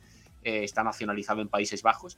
Eh, Matthew Van Der Poel, como decía, se ha puesto a tirar del tren de Alpecin de Keuning de una manera brutal, ha puesto en tensión a, todo, a todo el bloque compacto del, pelotón. Tanto es así que prácticamente ha desordenado su propio tren. Ha desordenado a Sinkeldan y al resto de, componentes del tren que trabajaban para Philipsen. Está claro que, la especialidad de Van Der Poel es más eh, lanzar esos, esas dosis de vatios para sus propios ataques, para distanciarse y no tanto para trabajar en pro de los compañeros, porque hoy lo ha hecho con toda la intención, por supuesto, y con todas las ganas de ayudar, pero ha llegado un momento en el que casi ha, desarbolado la, la, composición de aproximación del, del de. Mm. Mark Cavendish, que nos destacaba Gijo, que ha sido tercero. Sí, Mark Cavendish ha sido tercero. Ya he dicho antes en la introducción que es su mejor resultado desde que fichó por, uh, por el Astana por lo tanto, pues parece que va evolucionando. Ya le está costando bastante en el Astana. Eh, creo que económicamente, por la llegada de Cavendish, no solo por lo que ganará, sino porque es lo que se le ha caído de patrocinio, como el tema de la gafas, que ya sabéis que salió publicado hace algunas semanas, es que no es de mi agrado. ¿A qué voy a decirlo con Cavendish no es mucho de mi agrado, ya lo sabéis por aquí los que nos acompañáis habitualmente, pero bueno, enhorabuena por esa tercera posición. Chava, ¿qué tal? Muy buenas, ¿cómo andas, Chava? Eh, te he empezado a seguir, te he empezado a seguir en tu, en tu canal de, Twitch, donde haces esa IRL tan chula con, eh, tus objetivos. Ahí, ahí te he empezado a seguir. Te seguiré también esta semana con, eh, con esos retos, con esos retos que, que Una astana muy discreto, dice Gil a Caps le pesa el culo. Bueno, tampoco vamos, vamos a llegar hasta, ese punto, que para hacer tercero tampoco le tiene que pesar tanto, digo yo. Hoy no, hoy no le ha llevado mal Cesbol, por cierto, el, compañero de, de, Astana. Ha, llegado también para él.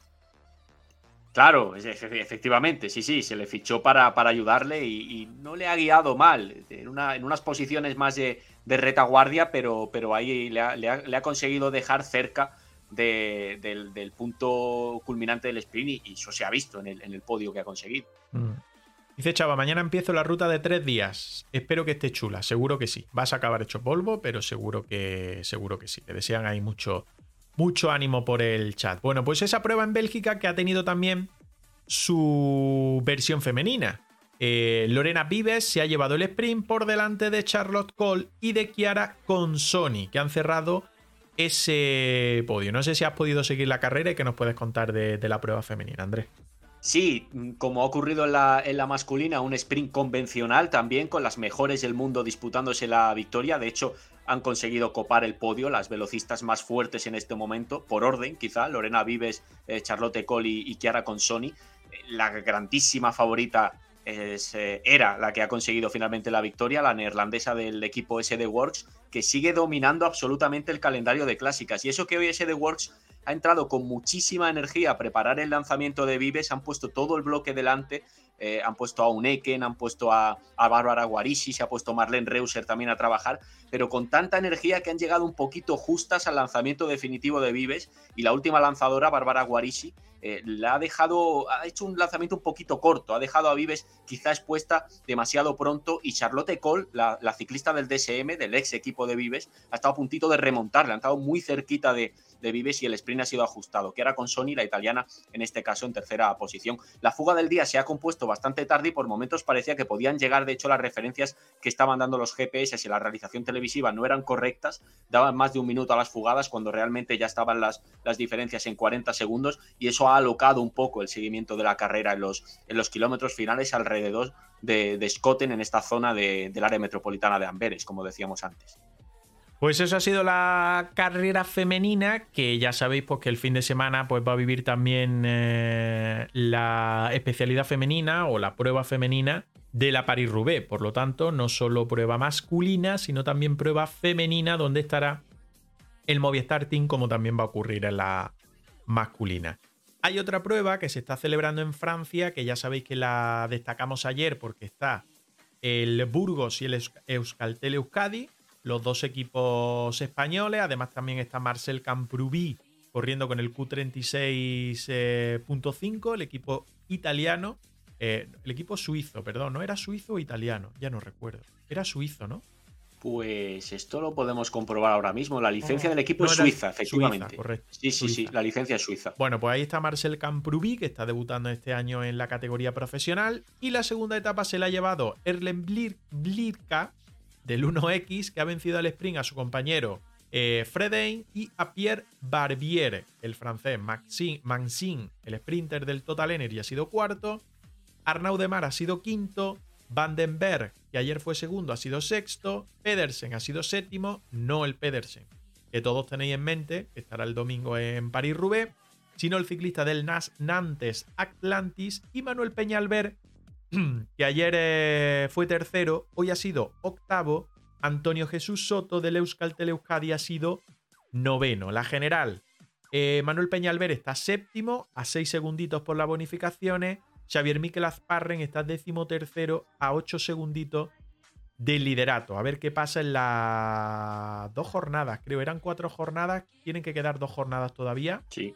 Para que finalice esta carrera que se está celebrando, ya digo, en Francia y que tiene a Burgos y a Euskaltel como equipos españoles. Y ahora lo que vamos a hacer es ver, voy a refrescar por si han actualizado algo, creo que no, los equipos confirmados que hay para el domingo en carrera masculina de la París-Roubaix, porque ya digo que hoy se han confirmado los primeros. Mañana yo creo que van a salir todos, o prácticamente el resto, pero los primeros ha sido, han sido el AG2R Citroën con eh, Gauterat, Char, De Wolf, Raugel, Van Avermaet, Naisen y Toussaint, que van a ser el 7 que lleve el equipo francés a la carrera de casa.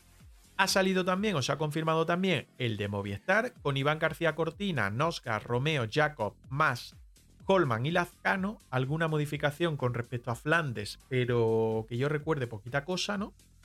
Luis Mas y Yuri Holman fue a Flandes el otro día.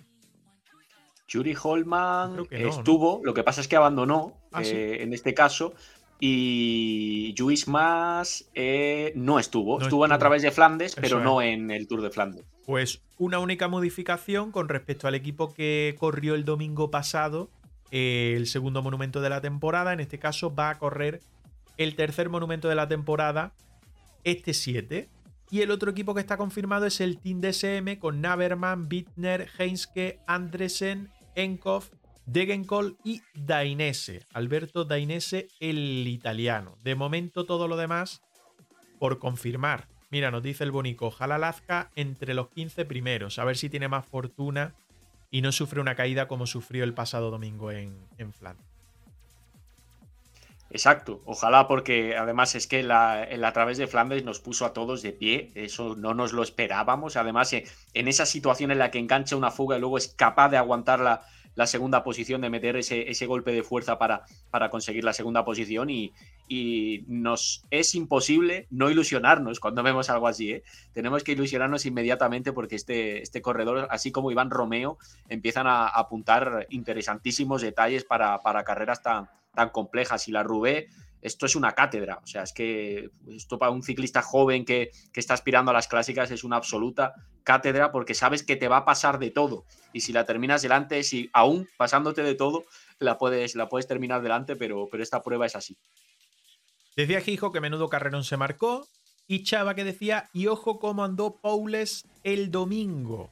Pues sí, correcto. Nelson Paules, la verdad es que hizo una carrera espectacular. Estuvo a muy buen nivel y lo viene haciendo, yo creo, durante toda la temporada porque ha sumado victorias, sabe lo que es ganar para Education First y puede ser otro nombre también eh, importante. El Bonico Romeo muy buen, es muy bueno, muy buen joven. Lo veremos en Crono seguramente. Yo creo que Romeo lo deben de ir cociendo poquito a poco. Yo creo que le han dado mucho protagonismo en este primer tercio de temporada, que ya vamos superando el primer tercio de temporada. Y, hombre, sufrirá también un paroncito en el resto de la temporada. No creo que lo vayan a llevar a Giro de Italia. Lógicamente no irá al Tour de Francia. Vuelta a España puede ser. Que lo muestren, dependerá de cómo tenga el equipo Movistar. Puede ser, pero no, no se sabe muy bien. Eh, y lo dicho, que, lo hemos visto mucho en este primer tercio de temporada, pero creo que en el resto lo vamos a ver un, un poquitín menos porque Movistar tiene una amplia plantilla y hay muchos ciclistas que apenas lo hemos visto en lo que llevamos de 2023. Más cositas, favoritos. Se lo he preguntado antes a Antonio, ahora te, haré a ti también la pregunta. Pero mira, Cycling Weekly, que me gustan las cositas que hace, habla o eh, saca los favoritos, ¿vale? Los grandes favoritos, los más favoritos, los máximos favoritos para el monumento del domingo, para París-Roubaix.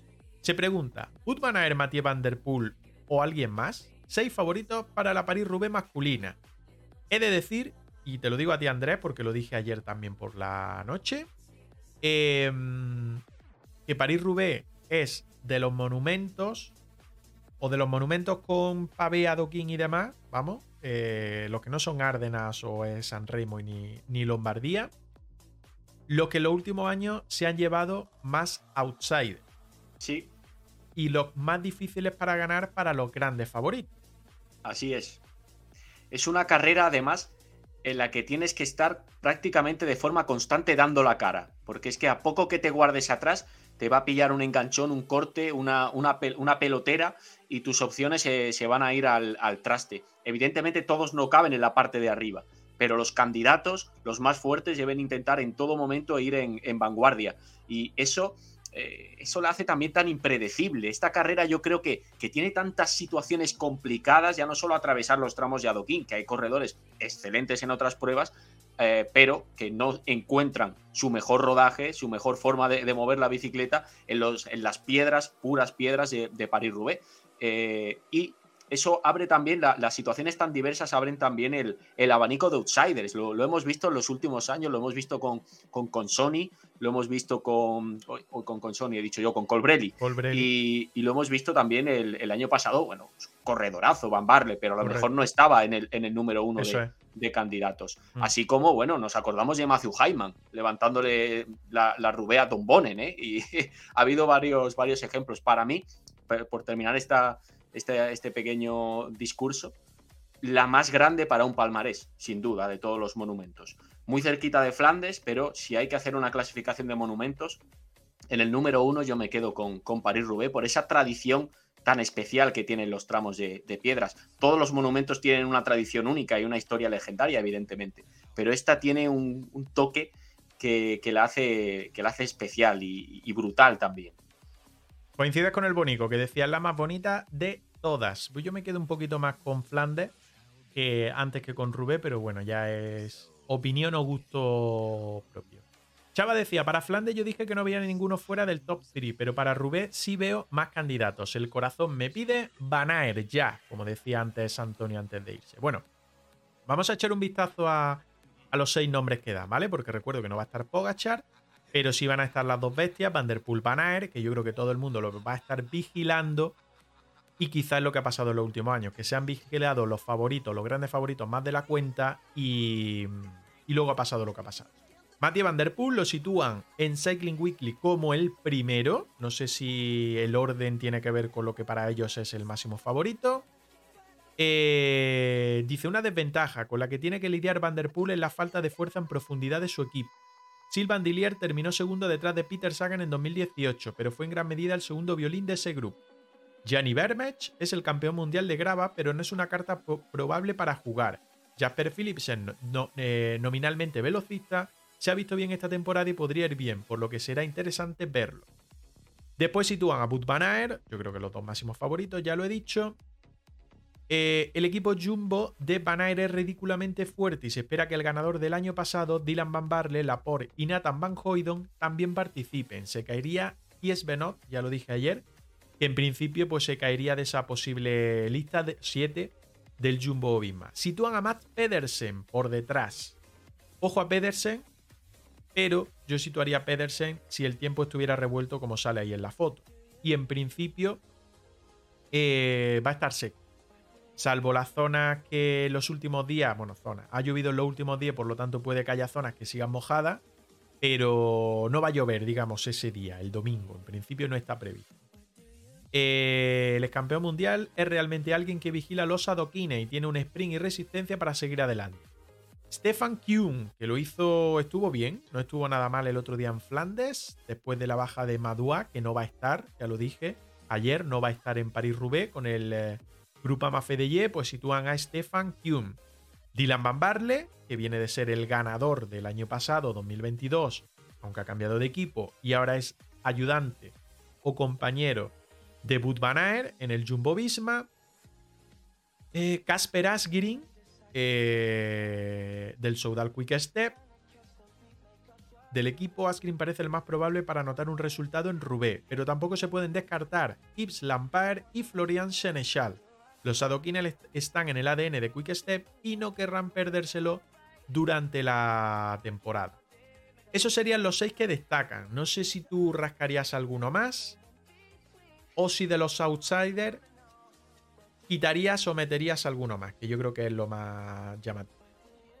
Yo tengo curiosidad, bastante curiosidad por el rendimiento que puede dar este año en, París-Roubaix Filippo Ganna, el corredor italiano. Si finalmente, bueno, en este caso no está confirmada la alineación de, Ineos. Sí, parece que va a ser el líder eso es, y finalmente le alinean como, como todo, todo parece indicar que va a estar, que va a estar liderando al, bloque británico. Es un corredor que tiene, que tiene mimbres, tiene ficha técnica para una carrera así, ¿no? un potencial de rodaje tremendo, una capacidad para, para hacer deslizar la bicicleta en, también en las dificultades, para, prácticamente navegar sobre la bicicleta. Claro, volvemos a lo mismo, el, adoquín eh, de Roubaix es muy particular y eh, va a ser capaz de dar esos, eh, de tener esa, e, esa regularidad en su, en su rodaje en, el, en el adoquín. El año pasado estuvo en el puesto 35, estuvo lejos de los mejores. Pero este año ya vimos en San Remo, que está también a tono, y quizás sería uno de los corredores que, añadiría a esa, a esa lista, sin duda bastante bien, bien nutrida de, que nos da Cycling Weekly. Dice el Bonico, lo que yo he dicho, Deli, Arnau Deli. Puede ser un nombre para, para meterlo.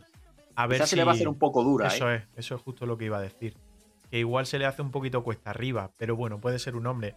Todo va a depender de lo que, lo que yo avisé el otro día y dije en Flandes.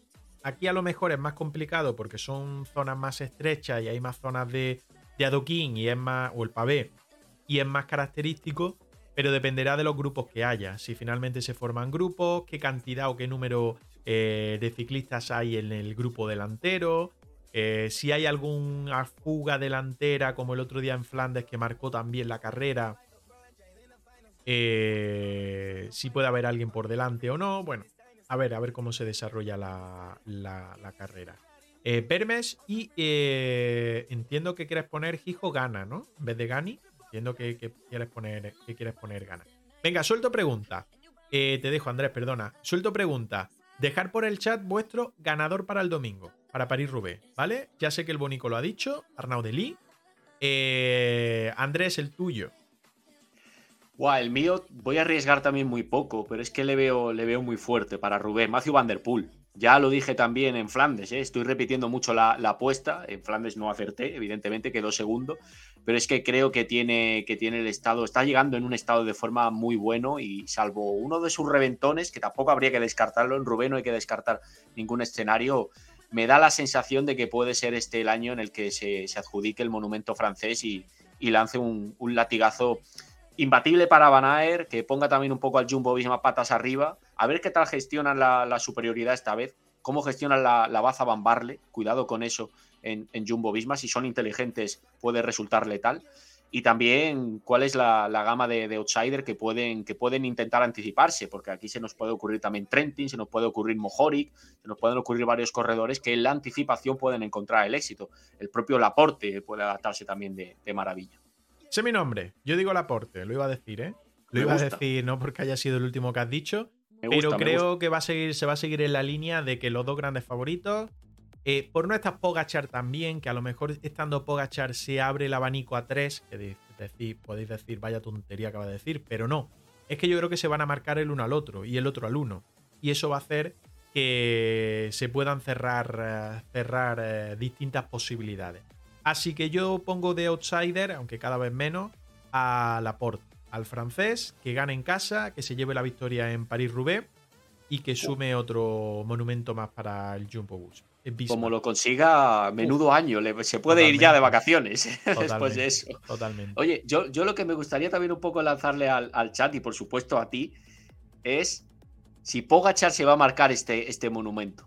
¿Creéis que, va a ser capaz de, marcarse ese objetivo? Porque es muy distinto a Flandes. ¿eh? Y aquí la dureza no la pone el desnivel de los muros. La, dureza es, rodar como un salvaje encima de, piedras en llano normalmente, o bueno, con desniveles más pequeños. Eh, yo también creo que sí, ¿eh? creo que, va, que, se quiere seguir poniendo este deporte, bueno, de, vuelta abajo y, va a intentarlo a lo mejor no el año que viene en condiciones de ganarlo, pero, pero mirad lo que hizo en Flandes, ¿no? Un año rozó y al año siguiente golpe y al bolsillo. Y si pusieran la antigua Copa del Mundo, cuando yo era pequeño que estaba esa Copa del Mundo, eh, iría a ganar la Copa del Mundo. Y si pusieran una Superliga de ciclismo, iría a ganar la Superliga de ciclismo. Y si pusiera, da igual. Es que yo creo que, iría a ganar, iría a ganar cualquier cosa. Yo creo que sí. Yo creo que sí. Voy leyendo el chat. A ver, que habéis puesto vuestros nombres por ahí. Eh, lo de Vermech gana ya lo había leído. Siempre Chava dice Banaer, da nombre de Banaer. Eh, Hijo dice Turgis, es su nombre. Este sí es un buen outsider, la verdad. el bonico que me puntualizaba, el Jumbo pinchó en estrategia el otro día. Perdón. Pinchó no, la cagó. Hay que decir con todas las letras. Pinchó no, la cagó. Eh, Chava, que ya habían dicho Banaer. Bueno, te lo voy a comprar, Chava, ¿eh? Dice Lazcano si alguna vez deja de ser el máximo candidato al Tour, sí. De lo contrario, diría que no, sobre la pregunta que tú has dicho. Bueno, pues mira, me lleva la contraria en este caso siempre Chavo. Eh, Hijo que dice Kyun, eh, perdón, Kyun, Mohori, Christoph, detrás de Mateo Van Der Poel o Wout Van Aert de primera. Debería correr anticipándose como el otro día en, ah, en ah, lo diré, en Flandes. Creo que sí, es muy ambicioso, dice el Bonico, su ambición no tiene límites. Pues sí, yo coincido también con eso de que de que su ambición no tiene absolutamente límite. ¿Has visto lo de las bicis del Jumbo que lo comentamos aquí ayer por la noche? Me ha resultado curioso porque, bueno, es un sistema parecido al que han montado alguna vez algunos autocares de, viajeros de larga distancia eh, que permiten al, a quien conduce el vehículo gestionar la presión de los neumáticos. Y es algo a escala ciclista, pero algo, algo que se puede asemejar. Eso es, la verdad. A ver cómo, porque no han dicho si lo van a llevar todos, si lo van a llevar alguno. Eh, ¿Cómo, no sé, cómo se activa o no se activa? Bueno, ya lo vimos en el, en el reportaje o en la noticia que publicó el diario AS, ya está por distintos medios también. Bueno, habrá que ver. Yo imagino que, en Eurosport le harán algún tipo de seguimiento también para que nos enteremos a ciencia cierta cómo funciona, cómo funciona el, el asunto. Como cuando los vehículos bajan las suspensiones. Sí, ostras, yo me acuerdo, soy muy viejo, ¿eh? Igual, no sé la edad que tenéis en el chat, no lo sé. Eh, soy muy viejo, pero yo me acuerdo de el Citroën ZX. ¿Te acuerdas? Bueno, tú eres muy joven, Andrés. El Santia, el Santia, dice El Santia, que es más reciente, sí, que era habitual no verlo como vehículo taxi también, sí, que tenía ese sistema eh, poco fiable, pero porque se averiaba mucho, pero curioso, ¿no? Para, en, la, en la movilidad, en la dinámica del vehículo. Y esto, pues, oye, lo podemos comparar, es una comparación interesante. Yo me acuerdo de estar donde vivía antes con mis padres en Granada eh, y ver algunos 38 tacos aquí, dice el bonico. Bueno, pues entonces me ganas por uno, ¿eh? Yo hago 37. Cubierta de 28. Eh, eso de, estar en la calle, que arrancaba en el coche y que yo veía como el coche subía para arriba y yo decía, ¿eso para qué sirve? O sea, no, no sé, me parecía más los, los, los de estos, los, ¿cómo se llaman? Ah, no me acuerdo ahora el nombre. Los Transformers, que eran de coche y todo eso, pues parecía lo mismo, tío, parecía lo mismo. Y algún anuncio había de eso también, de Citroën, ¿no? Luego más moderno, que eran como, como Transformers. Bueno, las pedradas que yo tengo, ya sabes. ¿Qué me queda más por aquí? Ah, una cosita que nos había pasado antes Gisco. ¿Gisco había sido por el chat? Creo que sí. Eh, de este buen hombre, que ya sabéis que es un personaje. Eh, el bueno de. Ya, ya, ya sé, Gisco, que te refería al ancho de, de rueda. Eh, el bueno de Rigoberto Urán. Que a ver qué contaba. A ver qué contaba que lo subían por ahí la organización de Itzuli. Un poquito para atrás. Venga, perfecto. Habéis venido con un equipazo a la Ichulia. Se ve que venís a por todo. Lo habéis hecho muy bien en la volta. ¿Quién viene de líder? Eh, Richard Carapaz. Richard es el líder del equipo. Eh, ayer era la primera etapa. Obviamente, pues este País Vasco es un poquito diferente a lo que estamos acostumbrados porque siempre hacen etapas para arriba y este año todo bajando, huevón, ¿qué le pasó a la organización? porque hicieron esta mierda toda para abajo? Que siempre nos critican que hay mucha subida, pues oye, este año más baja. Hay que poner siempre, a ver, esto es, una, esto es un país muy importante en el ciclismo, muchos aficionados. ¿Y cómo hijo de putas ponen todas las bajadas hacia abajo? ¿Por qué?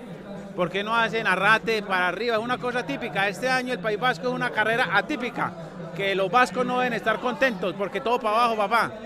Y además tampoco hay crono este año, o sea que... La crono, la, lo de la crono no importa, pero hombre, una llegada en alto ahí típica, todo para abajo como hoy. Pero bueno, ahí estamos, tenemos un equipo bien y vamos a tratar de, de buscar la victoria final. No sé si habéis visto el final de la etapa 3. Todos, vimos el de la 3, de la 4 y el de la 5.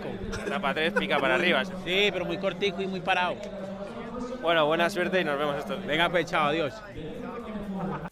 Madre mía, ¿qué pensaría el pobre periodista que estaba ahí haciéndole las preguntas? Que le tira nada más que una pregunta, ¿eh? Y vaya chapa que le suelta.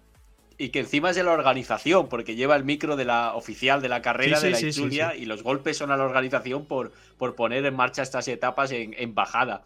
A ver, eh, sus formas de, comunicarse son tan características y yo creo que todos le tenemos eh, cariño y, admiramos también a este corredor por, su forma de dirigirse a la gente y, a los medios pero, no deja de tener razón, ¿eh? y no es el único que, esta semana ha salido a, señalar estas, llegadas inusuales y, extrañas y también difíciles incluso para los aficionados, pues porque es que ponerte en el último kilómetro a ver pasar como rayos ah, a, los, a los corredores, pues en, una bajada pues es, algo extravagante, cuanto menos. Es que el final de ayer, salvo las dos cámaras fijas que hay en meta, que tampoco apenas lo cogen porque la última cámara que hay a 50 metros de meta los cogen dos segundos, no los coge más. La da el helicóptero. O sea, el último kilómetro lo da el helicóptero porque era imposible de seguir con todo el curveo, con toda la bajada, la velocidad. Era imposible de seguir de, de, otra forma. El bueno de Rigoberto Urán, que no se corta para nada y que dice las cosas, las cosas Rico no es polémico, por lo que su palabra está claro que tiene razón. No, no, no, no. yo creo que no busca polémica para nada. Eh, no busca polémica. Además, el tono con el que lo dice y tal, un poco así entre guasa, sarcasmo, pero diciendo realidades, yo creo que lo deja, lo deja claro que no busca, no busca polémica. Dice lo que piensa directamente, pero no a mala, sino como intentando corregir un, un poquito a, a la organización en esa. Este año hace Giro Tour. Pues no veas, le van a dar entonces le van a meter mucha traga, mucha tralla al bueno de, Rico, que además es bastante, tiene bastante regularidad. Y suele estar luego ahí en la general, aunque no lo veas apenas, pero suele estar en general ahí metido en, en top 10, top 15. O sea que le van a meter bastante, bastante tralla al bueno de, Rico.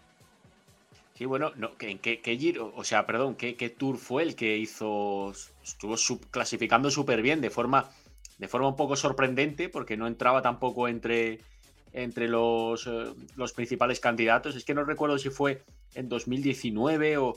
pero, pero en uno de los, de los tours estuvo rozando prácticamente el, el podium y, siempre ha clasificado con regularidad en esta, en esta carrera. Sí, sí, yo creo que lo, más característico de Rigoberto Urán, 2018, dice, dice el Bonico. Eh, lo más característico de Rigoberto Urán es precisamente eso, que sin ser un hombre que derroche ataque o que derroche agresividad en ese aspecto, siempre está ahí metido en la, en la general. En el Giro tiene dos segundos podio, correcto, uno detrás de Nairo, en ese Giro que se llevó Nairo. Nos vamos a marchar. Es verdad que no son las 10 de la noche todavía, pero nos vamos a marchar porque a partir de mañana habrá que disfrutar un poquito de los días festivos eh, con la familia y el domingo volveremos por la noche a partir de las 9 y media de la noche para hacer resumen de lo que ha sido la semana, de lo que ha pasado en Rubé, lógicamente, que será el domingo al mediodía, y de lo cómo ha acabado Ichulia, efectivamente, Hijo, cómo ha acabado Ichulia, que mañana tiene etapa chula, el jueves tiene una etapa chula también, aunque menos, perdón, el viernes. Y luego el sábado con lo que hemos visto, eh, con lo que hemos visto ahí en, en Eibar, que tiene pinta a ser eh, mucha traca, mucha traca, mucha traca escondida, lo que tiene que tener por ahí.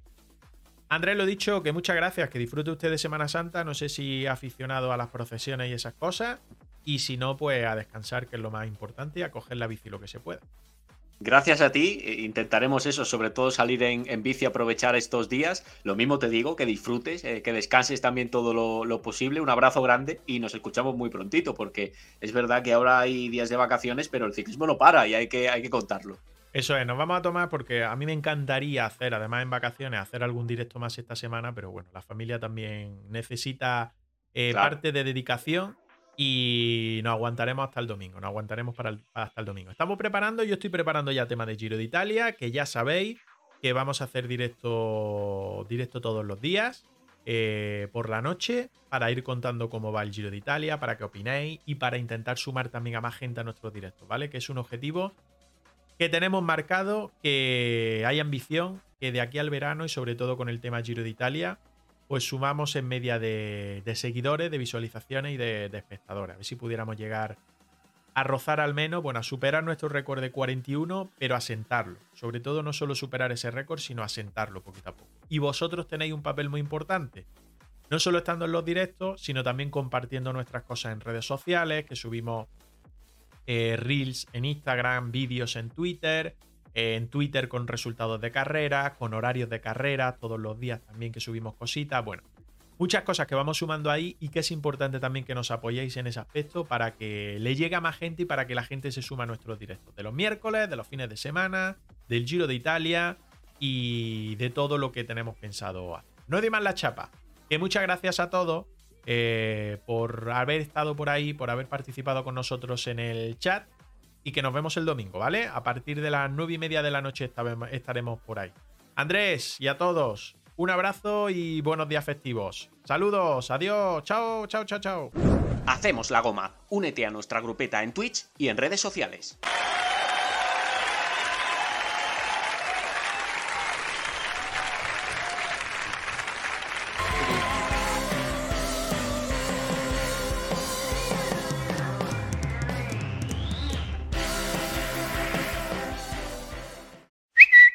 Síguenos en Twitch, en Twitter y en Instagram. Hacemos la goma cada miércoles desde las 6 de la tarde en directo en Twitch y los fines de semana con las mejores carreras de ciclismo.